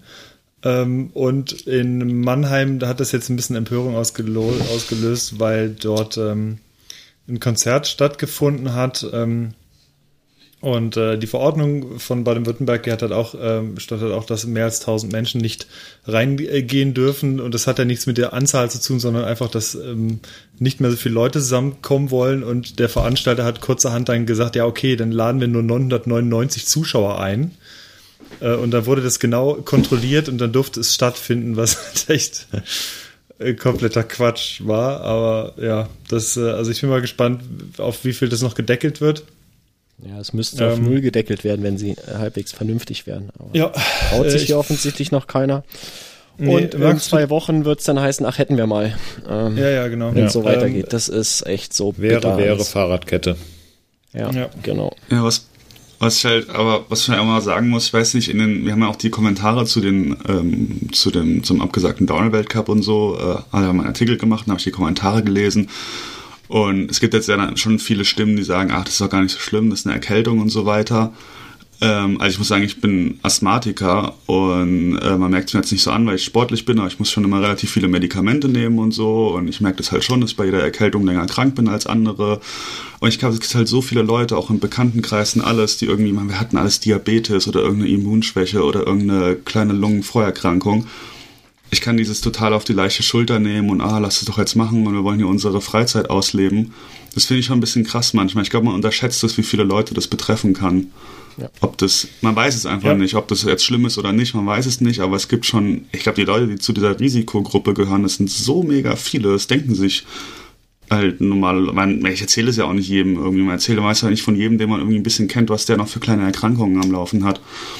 Also, ähm, ja, das finde ich immer Ja, einen interessanten Punkt. Das ist so ein bisschen, ich finde es ein bisschen komisch, dass es so runtergeredet wird oft. Dass alle sagen, es ist gar nicht so schlimm, das ist eine Erkältung, man macht nicht so eine Panik.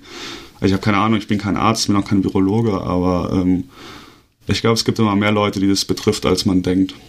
Da gibt's, äh, Ja. da gibt's ein paar, ähm, paar spannende Links. Vielleicht, Markus, du hast einen sehr spannenden Link vorgestern gepostet bei uns intern. Ähm, und ähm, ich denke, da sind so zwei wichtige Punkte. Äh, der erste Punkt ist, dass die Leute, die immer sagen, ja, wieso Grippe und so, da sterben so und so viele Leute ähm, im Jahr. Das ist die eine Sache. Bei, bei Grippe sieht's auch so aus, dass da einfach sehr, sehr viele Leute schon gegen immun sind. Und bei neuen Grippeviren ist es einfach noch nicht. Das heißt, jeder, der sich infiziert, der kriegt, der kriegt dieses Ding halt auch ab. Kann es entsprechend weitergeben. Und wie, wie du schon gesagt hast, Gregor, ähm, keiner weiß es so wirklich, wie das ist. Und ähm, der, das äh, führt mich zu dem zweiten Punkt, denn der zweite Punkt und der beschreibt diesen, ähm, der wird ziemlich äh, interessant und auch ein bisschen, ähm, ja, also sehr krass auch beschrieben in einer sehr ähm, kühlen Realität in dem Link von Markus. Ähm, da, äh, den meisten Leuten ist, glaube ich, nicht klar, dass das ein exponentielles Wachstum immer noch ist in Deutschland. Das heißt, ähm, allein zwischen gestern und heute sind, glaube ich, von, das ist von, glaube ich, keine Ahnung, oder von vorgestern und heute sind, glaube ich, von 600 auf, äh, von, von 1600 auf 2000 oder so, keine Ahnung. Und das wird sich halt ähm, von Zeit zu Zeit immer wieder verdoppeln. Ähm, das heißt, äh, ich vorhin mal geguckt, wenn es jetzt ohne, also mit den aktuellen Maßnahmen, die aktuell stattfinden, so weitergeht, dann sind wir im Mai bei, ich glaube, anderthalb Millionen oder so. Ähm, und dann geht es halt ziemlich flott so weiter. Deswegen muss da irgendwas passieren und ähm, nur weil die Leute jetzt sagen, ach komm, das geht doch wieder vorbei. Ähm, ich, ich glaube ja schon. Ja, es, es geht Ja, ja, es geht vorbei. vorbei. Das Ding ist, äh, dass Klar. es eine, eine gewisse Sterblichkeitsrate gibt, die deutlich höher ist als bei einer normalen Grippe. Und äh, wenn du ähm, irgendwie nur 0,1 Prozent annimmst ähm, und eine Million Infizierte hast, äh, dann kannst du dir ausrechnen, ähm, dass wir hier von Tausenden, äh, Zehntausenden oder irgendwann vielleicht sogar Hunderttausenden Toten reden. Und äh, das ist dann irgendwie nicht mehr lustig, weil spätestens dann ähm, ist jeder irgendwie betroffen über Familie und so weiter. Ja, Und, äh, ich meine, das ist jetzt, ist jetzt alles noch sehr hypothetisch. Ähm, gibt's gibt's verschiedene Hochrechnungen und so weiter. Ähm, aber es ist, es ist schwierig vorherzusagen. Ich kann aber trotzdem nicht, persönlich kann ich nicht nachvollziehen, wieso man sagt, ja, äh, mach doch mal nicht so einen Stress und ähm, ist doch nur so, äh, ja, bist halt mal kurz verschnupft. Ich finde es zum Beispiel total schade, dass jetzt der World Cup abgesagt wurde. Also ich, Ja. äh, ich selbst war noch nie in Portugal. Ich habe mich riesig drauf gefreut. Ich kenne Ja. im World Cup die ganzen Fahrer, die ganzen Fotografen, die ganzen Leute, die da arbeiten, die ich jetzt seit einem halben Jahr nicht gesehen habe, mich da auch schon riesig drauf gefreut. Ähm, und natürlich World Cup und Racing, das bin ich jetzt seit ein paar Jahren dabei. Das ist so eigentlich das, was ich, äh, das, was ich an meiner Arbeit am, am aller, aller, allermeisten mag. Ist jetzt total schade, dass es abgesagt worden ist. Oder ist Jota im April. Ähm, wären wir anderthalb Wochen in Kalifornien gewesen. Bestimmt auch eine super coole Sache. Auch abgesagt. Äh, Finde ich voll schade. Andererseits kann ich es auch total nachvollziehen. Und ähm, da musst du halt einfach so ein paar, musst du bereit sein, so ein paar, auf ein paar Sachen zu verzichten, jetzt für hoffentlich einen relativ begrenzten Zeitraum, aber letzten Endes sind es halt, sind's halt Fahrradrennen oder Neuvorstellungen von irgendwelchen Fahrradkomponenten. Das kann man auch mal, auch wenn es jetzt uns direkt betrifft, aber kannst halt auch mal ein paar Wochen drauf verzichten. Ähm, Ja. Also da Ja. denke ich auch, also es gibt Wichtigeres jetzt gerade. Ja, und was ich interessant finde, ich bin mit ein paar Leuten aus äh, Norditalien in Kontakt, also auch beispielsweise ein paar Fotografen, ähm, äh, die im Mountainbike-Bereich aktiv sind. Ähm, und wieso sollte es in, in Deutschland jetzt äh, komplett anders ablaufen als in Italien? Ähm, spricht für mich kein rationaler Grund dafür. Ist, äh, der Virus wird sich nicht denken, ah, der Italiener, der sieht lecker aus, da gehe ich mal dran und der Deutsche, bäh, nee, lasse ich die Finger von, sondern ähm, es wird, ähm, wenn, wenn die Maßnahmen alle komplett gleich auch zeitlich gesehen ablaufen, wird es wahrscheinlich relativ ähnlich ablaufen. Und in Italien hat man ja jetzt schon, gerade in Norditalien, eine relativ chaotische Situation. Ähm, da ist es beispielsweise so, dass, dass die ganzen Fotografen aktuell nicht keine Aufträge bekommen, nicht wissen, was sie machen können, ähm, weil jetzt aktuell kommen sie auch gar nicht mehr raus aus dem Land und irgendwelche Medienproduktionen kannst du auch derzeit knicken. Ähm, und seit heute oder seit gestern gehen von diversen italienischen Mountainbike-Websites sogar Aufrufe rum, so, hey, lasst bitte das Mountainbiken aktuell bleiben. Ähm, nicht, weil ihr euch auf dem Trail mit irgendeiner, irgendeinem Mist anstecken könnt, aber äh, wenn ihr irgendwelche bescheuerten Aktionen macht und euch das Handgelenk oder das Schlüsselbein brecht und ihr ins Krankenhaus müsst, das Gesundheitssystem ist einfach komplett am Limit. Und Ja. Das ist Da ganz ist wichtig, dann- das sehen viele Leute halt überhaupt nicht. Ne? Das ist Ja, auch so eine typische egoistische Sichtweise dann immer. Darum geht es ja auch bei diesen ganzen Maßnahmen, dass man eben einfach die Verbreitung so verlangsamt, dass das Gesundheitssystem das managen kann irgendwie. Also mein, mein Bruder ist, ähm, arbeitet als Arzt in der ähm, Pulmologie in der Leipziger Uniklinik und er sagt, naja, die Notfallabteilung, die Intensivabteilung ist halt voll. Also nicht, weil gerade irgendwas ist, das ist einfach, die ist halt so ausgelegt, dass sie halt im normalen Alltag voll ist. So. Mhm. Und ist ja auch teuer und so. Da will der Staat natürlich jetzt nicht super Geld raushauen, äh, um da leerstehende Betten zu haben. Aber die ist nicht für sowas gerüstet, wenn jetzt auf einmal alle Leute krank werden. Und mein Vater ist auch Arzt und der sagt im Lokalkrankenhaus bei ihnen, die haben drei Beatmungsmaschinen. Und äh, das wird halt überall so sein. Also bei irgendwie einer 30.000 oder 40.000 Einwohnerstadt. Ähm, genau darum geht es halt einfach, das ein bisschen auszubremsen, denke ich. Das machen die Italiener ja auch gerade ganz krass. Ja, das ist auch der Punkt, definitiv gerade äh, versuchen, diese, diese Welle ein bisschen abzuschwächen, damit die Gesundheitssysteme oder das Gesundheitssystem einfach nicht massiv überlastet wird oder genau. versuchen die Überlastung, die wahrscheinlich noch, sage ich jetzt einfach mal, zwangsläufig äh, noch passieren wird, die möglichst kurz zu halten, ähm, weil man aktuell einfach noch sehr viele Grippefälle hat, ja beispielsweise. Und ja. ähm, die werden in den nächsten Wochen äh, zurückgehen bei Corona gab es von verschiedenen Stellen jetzt zu hören, dass es wahrscheinlich nicht ganz so äh, easy wird wie bei der Grippe, dass es von selber zurückgeht, nur weil es wärmer wird. Ähm, von daher werden wir einfach mal sehen, wie der Stand äh, morgen ist. Also ich fand die letzten Tage schon echt krass, was da jeden Tag für Maßnahmen neu ergriffen wurden, also was in den letzten ein, zwei Wochen irgendwie abging.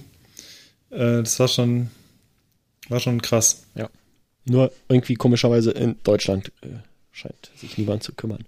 Ich habe in, in den Shownotes mal zwei Links reingepackt äh, von so Dashboards. Äh, eins für Deutschland, eins für die Welt. Äh, da kann man tagesaktuell sehen, welches Bundesland bzw. welcher Staat wie viel bestätigte Infektionen hat.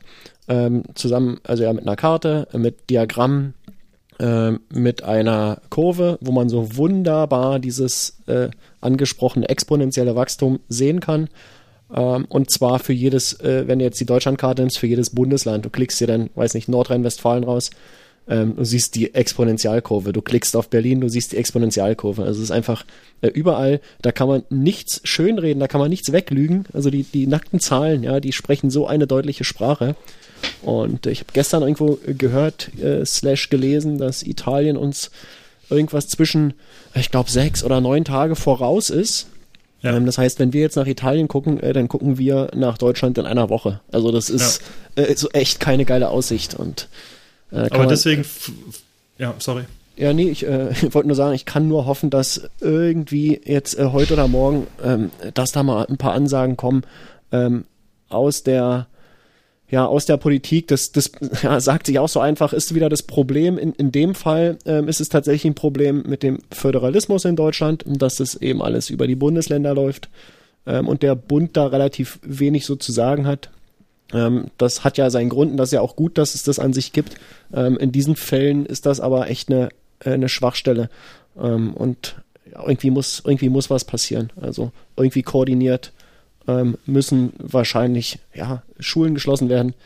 Ähm, es müssen ja. Veranstaltungen abgesagt werden. Das, das passiert alles viel zu langsam. Und ja, so dieses wahllos gewählte Limit von äh, Veranstaltungen mit mehr als 1000 äh, Besuchern, so fragst du auch, ja, was, warum? Also, äh, was hilft das jetzt? Ähm, ja, verringerst du die, die Steigung der Exponentialkurve minimal, ähm, aber so die, die Art der Kurve veränderst du nicht. Es wird trotzdem äh, es wird trotzdem steigen. Vielleicht ist das so flatten the curve äh, so ein Ansatz, aber ich glaube, der wird nicht, der wird nicht so funktionieren, wie er funktionieren müsste. Also es äh, verringert oder es ist ähm, verflacht die Kurve nicht genügend. Um, ja, müssen wir müssen ja. wir sehen, wie es in einer Woche aussieht, ähm, äh, ja. ob's ob's was gebracht hat ähm, oder ob wir denn tatsächlich äh, irgendwie hier im, im Chaos äh, leben. Ja, also das ist, ich, ich weiß nicht. Zurzeit sehe ich irgendwie ein bisschen schwarz. Mhm. Und ähm, bin andererseits total froh, dass ich hier die Möglichkeit habe für Remote Work, also dass ich tatsächlich hier zu Hause sitzen kann und arbeiten kann. Ähm, das ist jetzt gerade in, in, in den Zeiten echt ein großer Vorteil, muss man sich auch nochmal vor Augen führen. Die Möglichkeit hat ja auch nicht jeder. Ja. ja. Leute, die ja, arbeiten im Supermarkt, es gibt Leute, die, die fahren Bus, äh, es gibt Leute, die äh, arbeiten in der Schule oder im Kindergarten. Äh, das ist, das ist eigentlich echt bitter. So, ja, ich, ähm, da, das, das macht mich echt ein bisschen sprachlos, die ganze Sache zurzeit. Ja, also irgendwie, man, man irgendwie würde man meinen, dass man aus, aus der Vergangenheit lernt, aber ich habe aktuell den Eindruck, auch wenn, auch wenn jetzt äh, so langsam Sachen passieren und wir zum Glück noch nicht äh, in der Situation sind, die jetzt beispielsweise in Italien vorherrscht. Aber irgendwie muss halt erstmal was passieren, bevor die Leute merken, oh scheiße, es betrifft, es könnte mich theoretisch auch persönlich betreffen. Also es muss sich erstmal, äh, müssen sich erstmal ein paar äh, Schulen äh, Kinder anstecken, bevor dann gesagt wird, ja, hm, dann sollten wir jetzt diese Schule mal, äh, mal schließen. Ähm, genauso ist es halt auch im, im Mountainbike-Bereich. Da muss auch erst ein heftiger Sturz passieren, der fast zu einer äh, oder der zu einer lebensbedrohlichen Verletzung führt, bis der Veranstalter sagt, ja, hm, unser Sicherheitskonzept, das war in den letzten Jahren immer gut, weil nie was passiert ist, aber jetzt ist was passiert. Und jetzt mhm. haben wir gemerkt, das ist total scheiße. Äh, liebe Grüße an die, ähm, äh, an die Veranstalter in Mount St. Anne. Ähm, und dann müssen wir jetzt äh, da vielleicht mal äh, das überarbeiten. Ähm, ja, irgendwie würde man sich wünschen, dass man, dass man im Vorfeld einfach so ein bisschen sinnvoll Risiken einschätzt und sich Gedanken über Maßnahmen macht, was jetzt nicht heißt, dass man den kompletten Alltag lahmlegen muss, aber was halt auch nicht heißt, äh, ja, es ist ja nur ein kleiner Stupfen äh, und uns wird das schon nicht passieren ja. und äh, da unten im Süden, ja, ist ja, ist ja klar, äh, weil es sind nicht wir oder in China oder wie auch immer, ähm, aber uns wird das schon nicht passieren, weil wir sind so toll, wir, äh, uns, uns betrifft das nicht. Ähm, von daher finde ich es jetzt persönlich betrachtet, wie eben schon gesagt, ich habe mich riesig auf den World Cup in Portugal gefreut, ich habe mich auf Ciota gefreut, aber ähm, ich finde es total sinnvoll, dass der Kram jetzt abgesagt wird und ja, stellt uns jetzt vor Schwierigkeiten, weil natürlich auch die ganzen Neuigkeiten fehlen oder da niemand weiß, wie, wie zeigt man den neuen Kram. Aber ja, da gibt es jetzt halt einfach aktuell wichtigere Sachen als äh, Mountainbikes. Mhm. Absolut, ja. Und ich denke auch, das, was Markus angesprochen hat, also warum man jetzt halt nicht von Italien lernt, äh, weil das sind ja super wertvolle Erkenntnisse, ähm, jetzt einfach rein, rein sachlich mal betrachtet, ähm, was Italien liefert, was demnächst passieren wird. Und es gibt keinerlei Gründe, warum das bei uns nicht passieren sollte. Es wird auf jeden Fall so passieren, da bin ich fester Meinung. Mhm. Ähm, warum man nicht jetzt schon wie Italien agiert und dadurch einfach einen Vorsprung hat. Also, ähm, also das, das will mir tatsächlich nicht in den Kopf gerade. Auch, also vielleicht, ich weiß nicht, ob es die Bequemlichkeit ist oder ob ta tatsächlich einfach immer, immer noch mehr passieren muss, damit man sagt, äh, ach so, ja, okay, hm, ist ja doof, ist ja doch wie bei denen, äh, dann müssen wir das wohl machen. Ja. Also das verstehe ich gerade auch ehrlich gesagt nicht. Der Postillon, der hat ja auch äh, ein entsprechendes ähm, eine entsprechende Schlagzeile letztens äh, getitelt, die, die ähnlich lautete. Ja, also Zynismus ist auch äh, eins der wenigen Sachen, die zurzeit ganz gut funktionieren. ah, ja. Mann, Mann, Mann. Wenn uns die News ausgehen, können wir ja uns in Corona-News umbenennen. Ja. ja.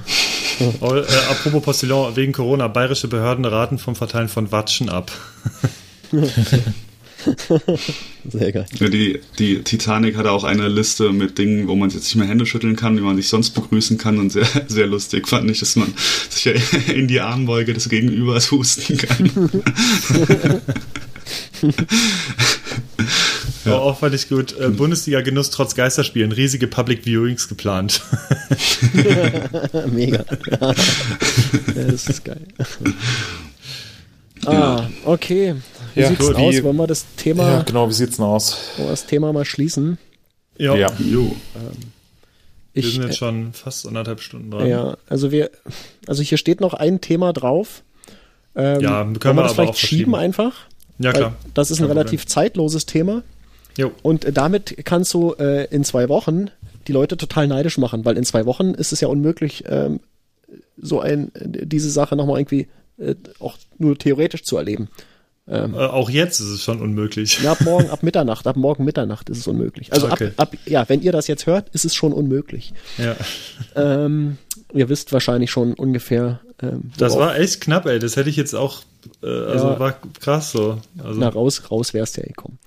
Ja, ja. Ähm, genau, dann lass uns dieses Thema einfach schieben. Das ist super interessant, da freue ich mich drauf auf die nächste Episode. Ähm, da gibt's glaube ich, eine ganze Menge zu berichten. Ich habe schon mal so ein paar Fotos vorab gesehen, die waren sehr cool, sehr beeindruckend. Ihr könnt euch auf was freuen. Ähm, haben wir eigentlich schon, haben wir eigentlich schon ein äh, Gewinnspiel formuliert heute? Nee, ne? Für diesen geilen Formuliert Gewinn, noch nicht. Äh, wir wollten ja sagen, dass wir es ein bisschen anders mal aufziehen. Ja. Wie ziehen wir es denn äh, auf? Nicht, Ja, das ist eine gute Frage. Schickt uns Fotos, ähm, auf denen ihr so aussieht wie dieses äh, Huhn in den Shownotes.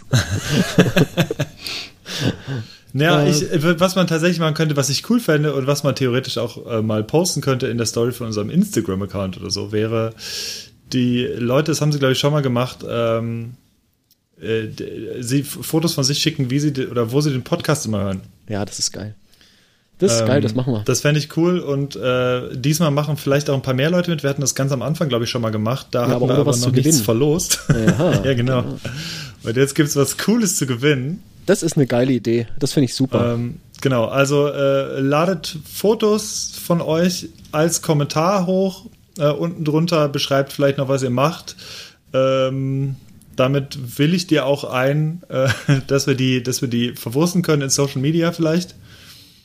Und ähm, fände ich cool. Also ich finde es immer spannend. Generell fand ich das cool, mal mehr Kommentare zu lesen, weil äh, wir reden ja so komplett ins, ins Blaue rein und ähm, wissen nie so wirklich, wer uns hört. Wir sehen ja nur so ein bisschen die Zahlen. Das ist aber immer sehr abstrakt, finde ich. ja. Und ähm, deswegen fände ich es mal cool zu sehen. Das war bei ein paar Podcasts, die auch dann mal so äh, öffentliche, also richtige Veranstaltungen gemacht haben, die so Live-Podcasts gemacht haben, für die war das auch immer total krass, dann mal Zuschauer zu sehen, die über die Witze lachen oder die einfach nur irgendwie da sind und interessiert sind, ähm, weil die sich das gar nicht so vorstellen konnten. Immer, ja, immer am Mikro halt und dann bist du halt irgendwie zu dritt oder in dem Fall jetzt zu viert.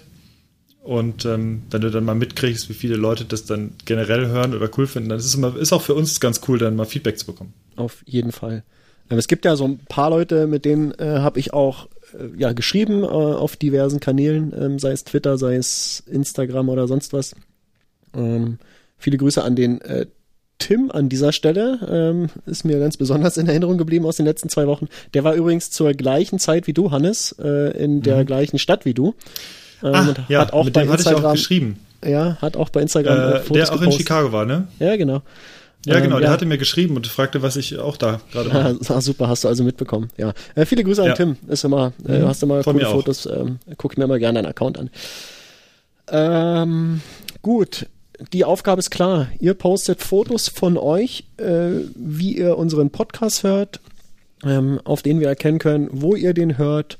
Ähm, wenn ihr die Gewinnchancen steigern möchtet, dann sieht man auch Kopfhörer auf dem, auf dem Bild, also dass ihr wirklich unseren Podcast hört. Ähm, oder ein, ein Lautsprecher oder sowas. Ähm, seid kreativ. Es gibt was echt Cooles zu gewinnen. Ich habe es noch nicht gesehen, aber ich lese es hier und das, äh, da bin ich neidisch. Okay, dann äh, gehen wir so langsam in unsere in unser neues nächstes Thema, in unseren äh, ja fast schon Abspann. Da geht's klassisch immer um die Neuerwerbung. Ähm, vulgär schaut, was ich gekauft habe. ähm, und da können wir ja mal mit dem Hannes anfangen. Der steht ja als erster in der Liste. Erzähl mal. Genau, ich habe mir ähm, letztens ein Buch bestellt und zwar ist das von Katapult. Die haben, hatte ich glaube ich auch schon irgendwann mal empfohlen. Das ist ein Magazin, was sehr, sehr lesenswert ähm, die Welt in Karten, Diagrammen und Grafiken erklärt. Und ähm, deren äh, Mitgliederzahlen oder äh, Abonnentenzahlen, die steigen äh, ähnlich der Corona-Kurve so ein bisschen an im Moment, in den letzten Wochen, Monaten. Also auch, äh, das geht sehr krass. Das heißt, ähm, Print funktioniert für Katapult ähm, zum Beispiel sehr gut und die haben jetzt das äh, erneut ein Buch über Karten rausgebracht. Das sind äh, das ist der Kartenatlas 102 grüne Karten zur Rettung der Welt. Das ist der, der, die aktuelle und auch da sind wieder sehr, sehr lesenswerte und sehenswerte Karten und Grafiken drin und ähm, ja, das habe ich mir bestellt, weil ich die einfach sehr gut finde. Ja, Karten, sowas, ich mag sowas auch total gern. Ich glaube, ich, äh, ich habe mir den Link schon geöffnet. Ich glaube, ich klicke mir das auch. Das ist, Mhm. äh, das ist cool. Ähm, Finde ich eine gute Empfehlung von dir. Sehr gerne. Ähm, wobei es ja keine Empfehlung war, zu der Empfehlung kommen wir ja noch, aber Ja. ähm, sei es drum. Moritz, Äh, ja, ich habe gerade mal wieder in meine äh, in mein Konto geschaut, ob ich hier in meine Kreditkartenabrechnung. Ähm, nee, ich habe mir äh, wieder nichts gekauft, aber in den letzten Tagen eine Menge Geld überwiesen für meine Immobilie, so Kaution und den ganzen Kram, der da dazu gekommen ist. Also kannst wieder aufschreiben. Ich Immobilie. habe mir weiterhin weiterhin in meine Weiter- Immobilie investiert. Weitere Immobilie. Äh, du bist im falschen Absatz, Markus. äh, ich bin bei Empfehlung. Ja. Gut, dass du das immer alles direkt live siehst. Das ist super. Mhm. Ähm, okay, cool. Ähm, jetzt stehe ich Jetzt hier. Schieb einfach mal den, los. Ich schieb mal den äh, Gregor, ich schieb mal den Ah, Gregor okay, auch. ja. Gregor, erzähl du mal, was hast du dir denn so gekauft in den letzten zwei Wochen seit unserer letzten Gregor, du Episode? wolltest unbedingt von deinem Fiat Panda erzählen. ja, Oh ja. Ich weiß nicht, können wir eine Sonderregelung machen, weil äh, ich war ja noch nie hier auf dem Podcast und es ist zwar nicht in den letzten zwei Wochen gewesen, sondern eher in den letzten Nee, du äh, darfst fünf äh, Monaten. also sagen, in deinem, in deinem bisherigen Leben, was du dir so gekauft hast. Im bisherigen Leben habe ich eine, ich habe eine Sache gekauft und es war die die beste Entscheidung meines Lebens, wirklich. Ich bereue es in keiner Weise. Ich, jeden Tag freue ich mich drüber. Als ich sie erworben habe, habe ich zwei Nächte lang nicht schlafen können vor Aufregung.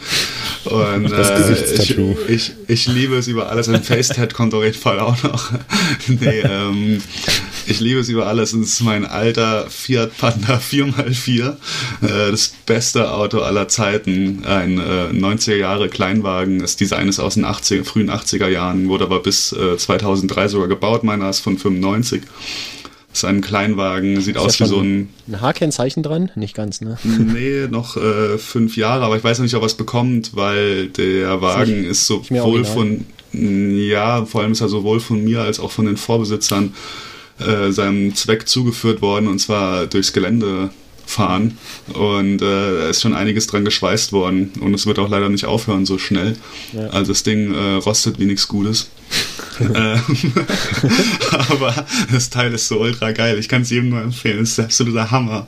Ich habe noch nie in meinem Leben mit irgendwas so viel Spaß gehabt wie mit diesem Fiat Panda. Also es ist der Wahnsinn. Das Ding ist so ein, so ein Kleinwagen, er hat normalerweise Zweiradantrieb, man, man sieht dem Ding ist überhaupt nicht an, ist so eine Blechkiste, ist winzig. Und dann hat man hinterm Schalthebel er noch einen großen Hebel und den kann man dann, wenn man im Gelände ist, mal ruckartig ziehen und dann hat er auf einmal Allradantrieb, auch ganz simpel, keine Differentiale, nix. Das ist einfach so eine Klauenkupplung unterm Auto, die schnappt zusammen und dann wird die, die Hinterradachse mitgenommen. Und es geht so krass ab, das ist so geil. ähm, ja. Das kann, muss, muss man sich kaufen, das ist äh, absoluter Hammer. Und äh, meine, neue, meine nächste neue Erwärmung wird auch für den Panda sein, und zwar so ein Nebelscheinwerfer, weil ähm, ja, ich, ähm, ich fahre aus, aus Gründen manchmal nachts durch den Wald und äh, dann sehe ich manchmal nicht so viel, weil die Scheinwerfer sind echt nur so Funzeln davon. Das ist schon manchmal ein bisschen scary. Deswegen kommen jetzt große Nebelscheinwerfer dran, damit ich es richtig ausleuchten kann. Ja, aber es macht mega viel Spaß, wirklich. Es ist ein unglaubliches Teil.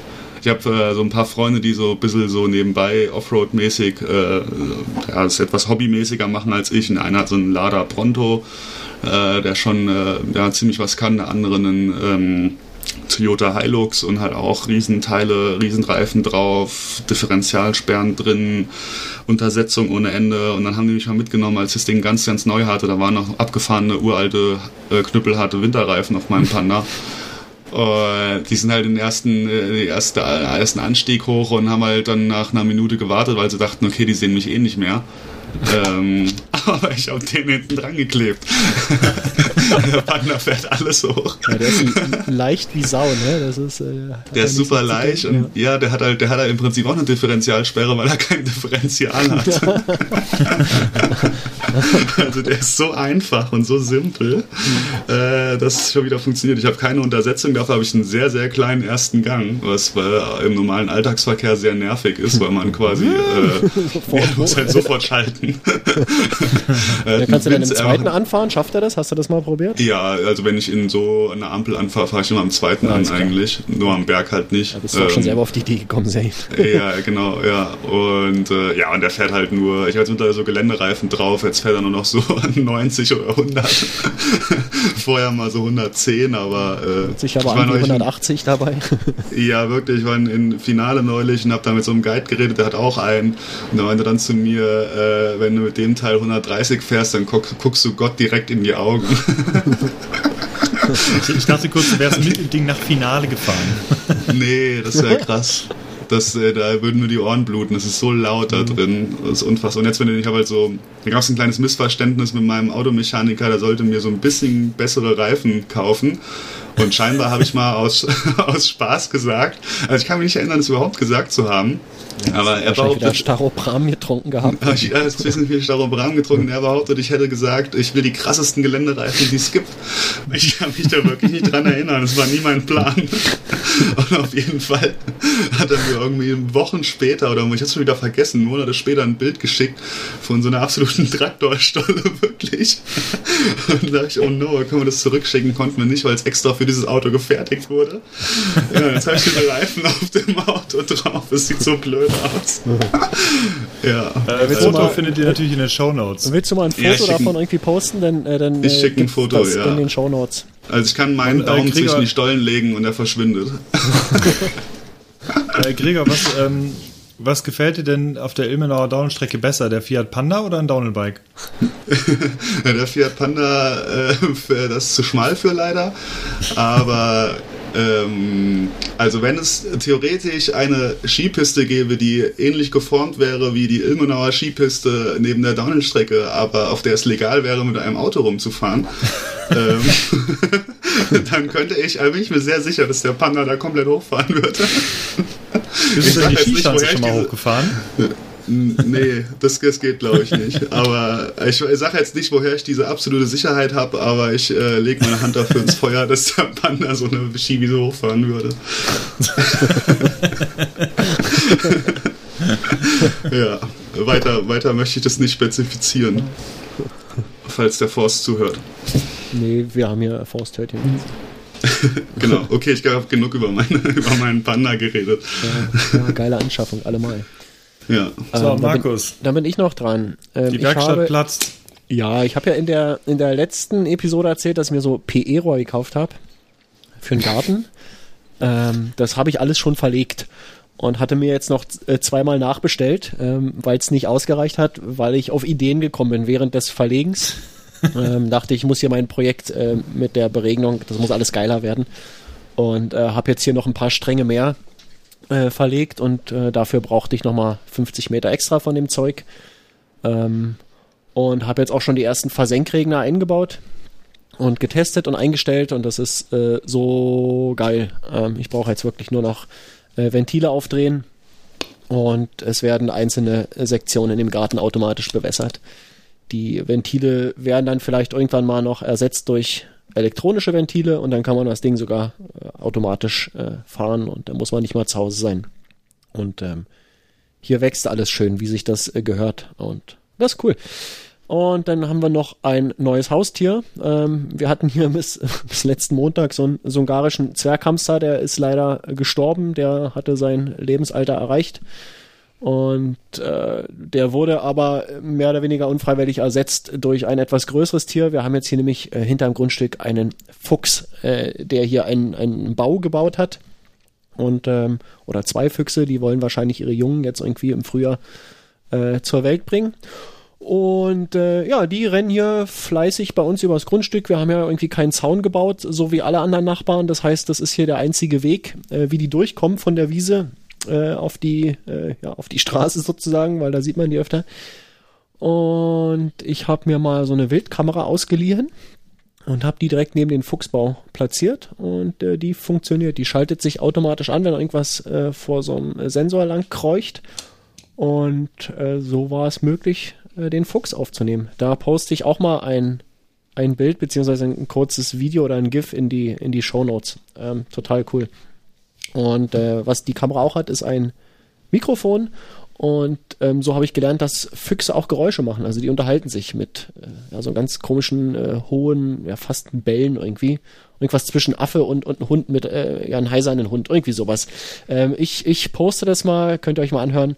Ähm, ist ziemlich lustig.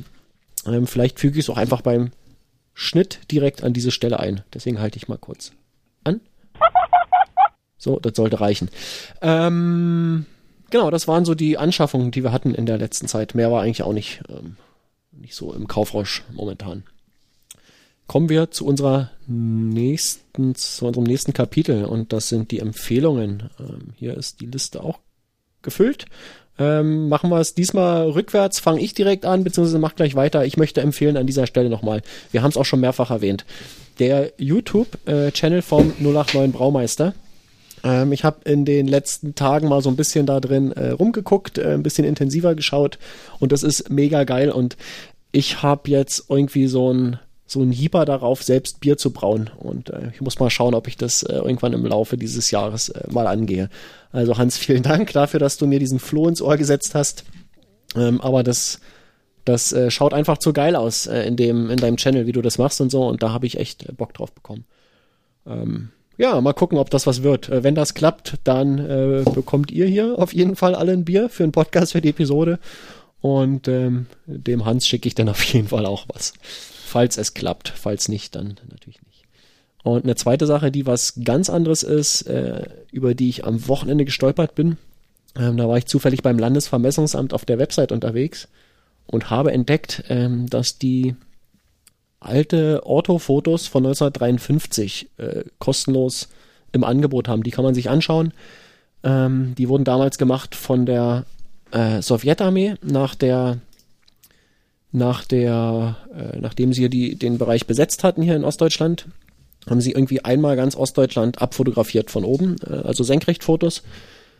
Und diese Bilder sind irgendwann beim Landesvermessungsamt gelandet und die haben sie irgendwann freigegeben. Die kann man sich äh, als so einen sogenannten WMS-Layer ähm, einbinden in Software, die sowas anzeigen kann und kann da so ein bisschen rumbrowsen und rumbrowsen, rumbrowsen, rumbrowsen. und kann sich äh, Sachen angucken äh, von vor 70 Jahren und die vergleichen mit, mit heute, wie sich Dinge verändert haben. Und das ist mega interessant.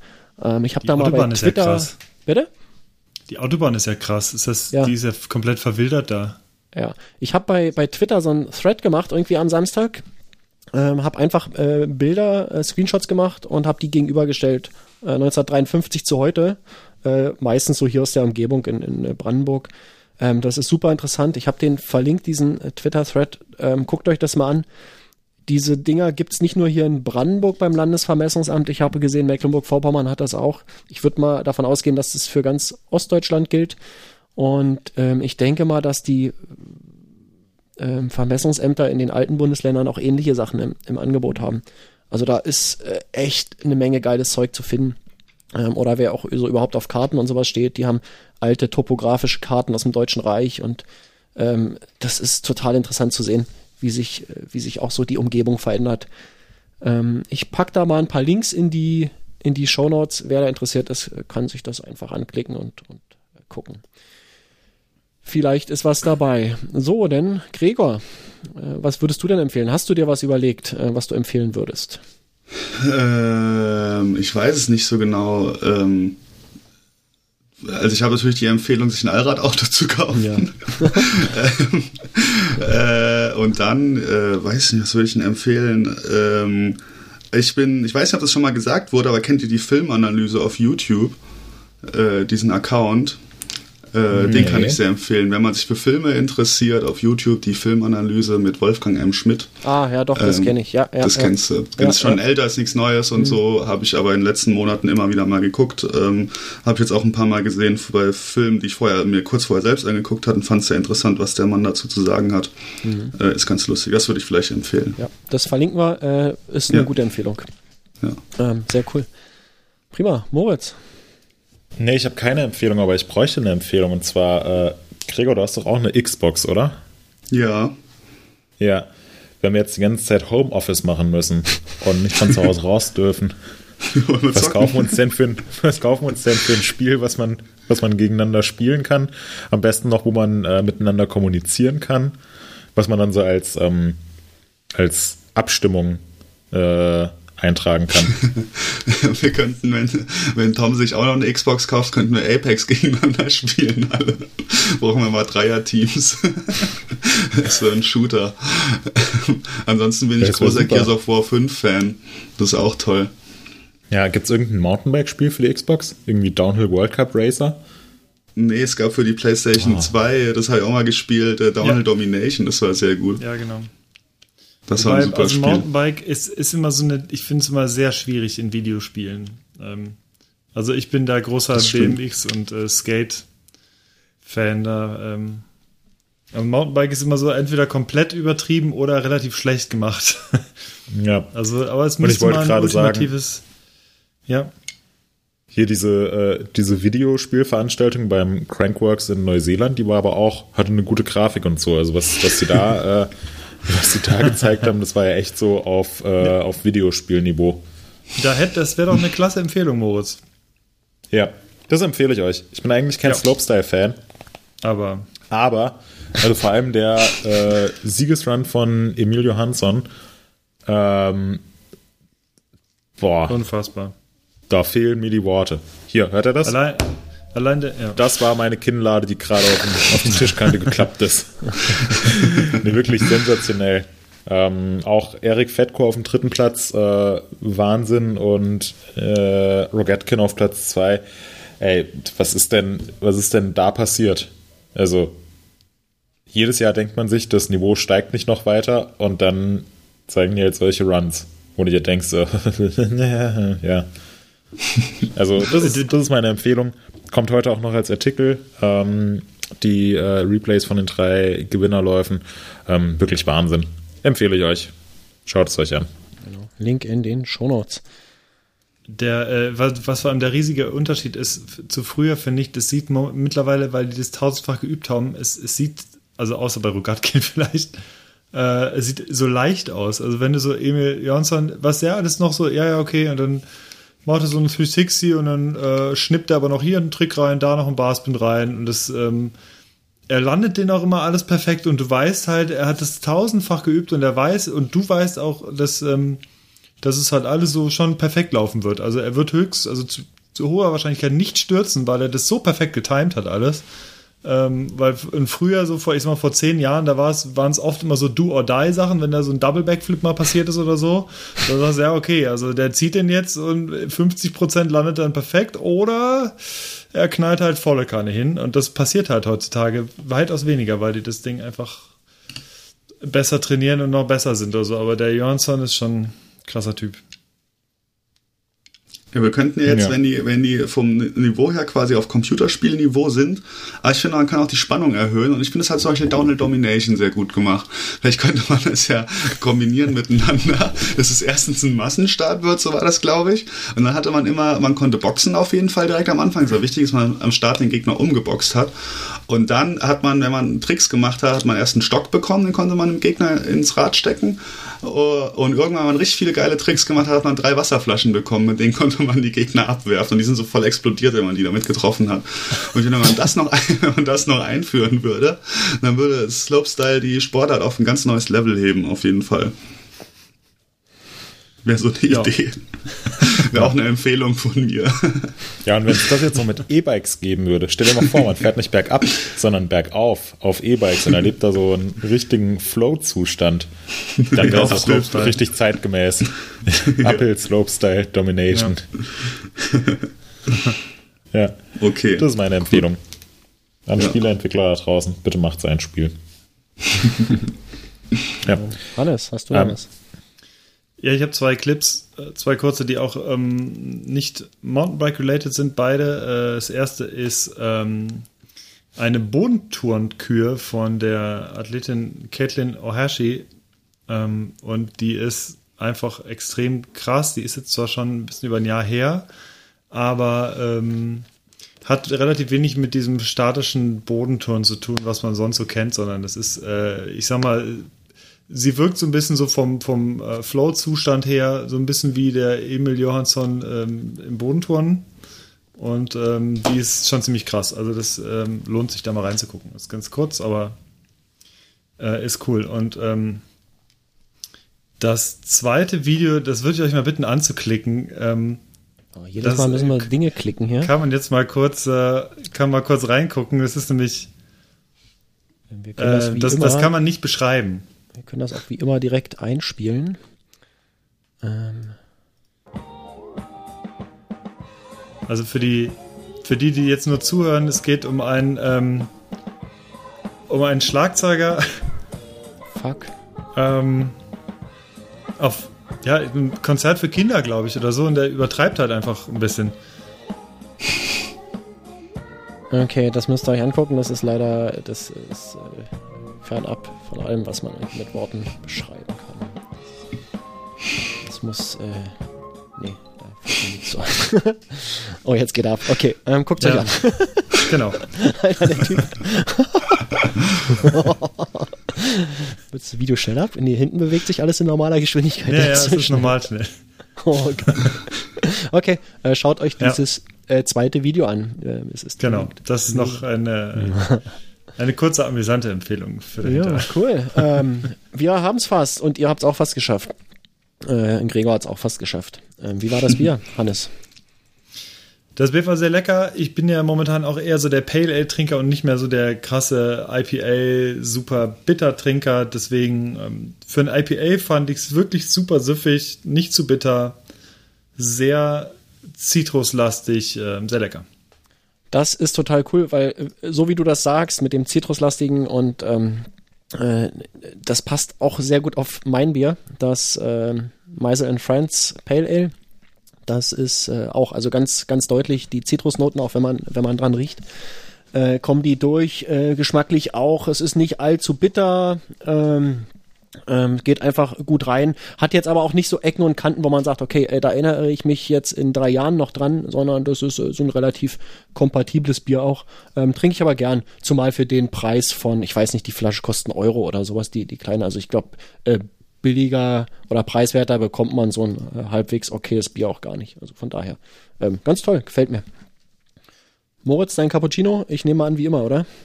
Lecker. Leck. Ja. Lecker. Ja, das ist leicht zu tippen. Und Gregor? ich sehe schon, du hast ne, auch. Äh, okay. Ähm, ja, es war, ich würde sagen, es war ähm, süffig, sozial und obergärig.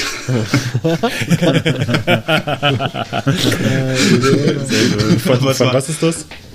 es ist äh, sozial Bad- obergärig? ist Äh, von einem also heißt das Badesalz. Also, Ja. ähm, äh, wie heißt es nochmal? Ich weiß nur, dass es aus der Sozialbrauerei Darmstadt ist. Ja, genau. da könnten wir auch, das könnten wir auch verlinken, bitte. Das ist doch von Badesalz, ne? Ja, das ist ein Badesalz-Sketch. ja, das Ja, machst du denn, Hannes, den Link, den. Äh, Äh, nee, der müsste, den müsste Gregor reinpacken. Ich habe den irgendwo bei uns in den Konversationen, aber Gregor hatte wahrscheinlich Ja, eher ich- parat. okay. Ich, äh, ich suche ihn, ja, genau. Das ist aus Ah, der Sozialbrauerei äh, übrigens, Darmstadt. äh, Das Loserpilz. Loserpilz. Äh, meanwhile, äh, ganz kurz noch äh, der aktuelle Live-Ticker. Wir haben ja schon gesprochen, dass das Corona-technisch alles sehr dynamisch ist. Äh, die Stadt Halle hat ähm, ab morgen alle Kindertagesstätten und Schulen geschlossen. Ähm, und ja, äh, wenn jetzt einer angefangen hat, ich gehe mal davon aus, dass das morgen alle verkündet haben. Wir sind, ja, wir sind gespannt. Mehr, ja, ja. ja, krass. Also aktuell sagt der Ministerpräsident immer noch, äh, ja, also er sei skeptisch, allgemeine Na- Maßnahmen auszusprechen. Da muss man das Gesamtgeschehen in Deutschland im Blick behalten. Da kommt dieses Föderale wieder. Ja, Ähm, was, will er also- denn, was will er denn da noch im Blick behalten, groß? Ich meine, Ja, es das- kippt hier gerade alles und. Oh Mann, Ja. Okay. Naja, wir werden sehen. Äh, okay. Ja, hatte ich auch gerade gesehen, kam per Push-Meldung vom Deutschlandfunk. Ähm, ich wollte es auch noch einstreuen und dann Ja. warst du schneller. Oh. Markus, mach du doch mal eine Ansage. So, an die, an die Bevölkerung. Eine Ähm, Botschaft von ja, Markus ich werde ein Public Service Announcement. Ich werde das, äh, ich werde mir da was überlegen. Ähm, ihr werdet das alle rechtzeitig erfahren ähm, und dann äh, wird alles Die Menschen sollten ab sofort alle zu Hause bleiben und wenn jeder auch nur ein ausgefallenes Werkzeug an Markus schickt, dann haben wir doch alle das Beste aus der Situation gemacht. Ja, das, ja, das, da hast du Schickt nicht- eure Werkzeuge an Markus. Äh, Das ist ein super die- Gewinnspiel übrigens für nächstes für, Mal. Genau, für die oder der, der mir das äh, geilste Werkzeug schickt, ähm, da verlosen wir was. das ist Ja. geil, das machen wir in der nächsten Episode. Falls, Äh, gilt dieser große äh, Liebherr-Truck äh, für die in den, äh, in den Kohlewerken, gilt der auch als Werkzeug? bring her, stell mir hin das Teil. dann ist das mein Fiat Panda 4x4, das ist dann eben ein 6x6, aber der nicht so auf eine normale Straße passt, aber nehme ich trotzdem. Dann kann ich ja auch mal Waldwege fahren damit. Ähm, genau. Okay, Leute, äh, wir sind bei äh, ungefähr zwei Stunden, was äh, krass ist. Ähm, Ja. ähm, ich würde sagen, so eins, ich weiß nicht, vorne muss man noch was wegschneiden, so 1,55 vielleicht. Ähm, das ist eine Ja, die ganze Leute Menge. haben jetzt Zeit. Ähm, ich habe äh, gehört von einigen Leuten, dass das gut ist, wenn das so lang ist und äh, von daher haben wir es äh, mal wieder so gemacht. Es war super interessant heute, Gregor. Vielen Dank, dass du da warst. Ja, Ähm, danke schön, Vielleicht hören wir dich auch einfach mal öfter hier. Ähm, du hast ja da immer eine Menge zu berichten. ähm, Vom Fiat. vom Geschichten Fiat, aus dem genau. Thüringer Wald. Ja, wir können ja mal ein Fiat-Special machen oder so. Das wäre geil. Da kann ich zwei Stunden durcherzählen. Oh, da bluten mir die Ohren. Okay. Gut, ähm, dann schauen wir mal, wie es in zwei Wochen aussieht bei der nächsten Episode. Äh, ob das Land dann heruntergefahren ist ähm, oder ob sich wieder erwarten doch irgendwie die Situation gebessert hat. Das wäre natürlich toll. Aber wir wissen es einfach nicht. Ähm, ich freue mich auf jeden Fall auf die nächste Episode. Ähm, ich freue mich, dass ähm, ja, wir so viele regelmäßige und unregelmäßige Zuhörer haben, äh, die uns auch größtenteils äh, treu sind, also zumindest die regelmäßigen. Ähm, und ja, freue mich auf in zwei Wochen und äh, mehr bleibt mir an der Stelle eigentlich nicht zu sagen, außer Tschüss. So, und ihr wollt nichts mehr sagen. Ne? Äh, doch. Ich, hab, ich hatte Markus schon letztens diesen, ähm, äh, diesen, äh, dieses Allmann-Meme mit den deutschen äh, Verabschiedungsworten geschickt. Äh, und äh, aus diesem Anlass sage ich auch ein herzliches San Francisco. Oh, das war nicht schlecht. okay. So, ey, das ist echt die ruckeligste Verabschiedung, die wir jemals hatten. Ähm, Nochmal von Ja. vorne. Ja. Also, vielen Dank, dass ihr uns zugehört habt. Ähm, wir freuen uns auf die nächste Episode in zwei Wochen und hoffen, dass ihr wieder dabei seid. Ähm, wir sagen Tschüss, ähm, benehmt euch, bleibt gesund, ganz wichtig. Steckt keine anderen Leute an und bis bald. Ciao. Auf Wiedersehen. Tschüss. Tschüss. Moritz, das war klar.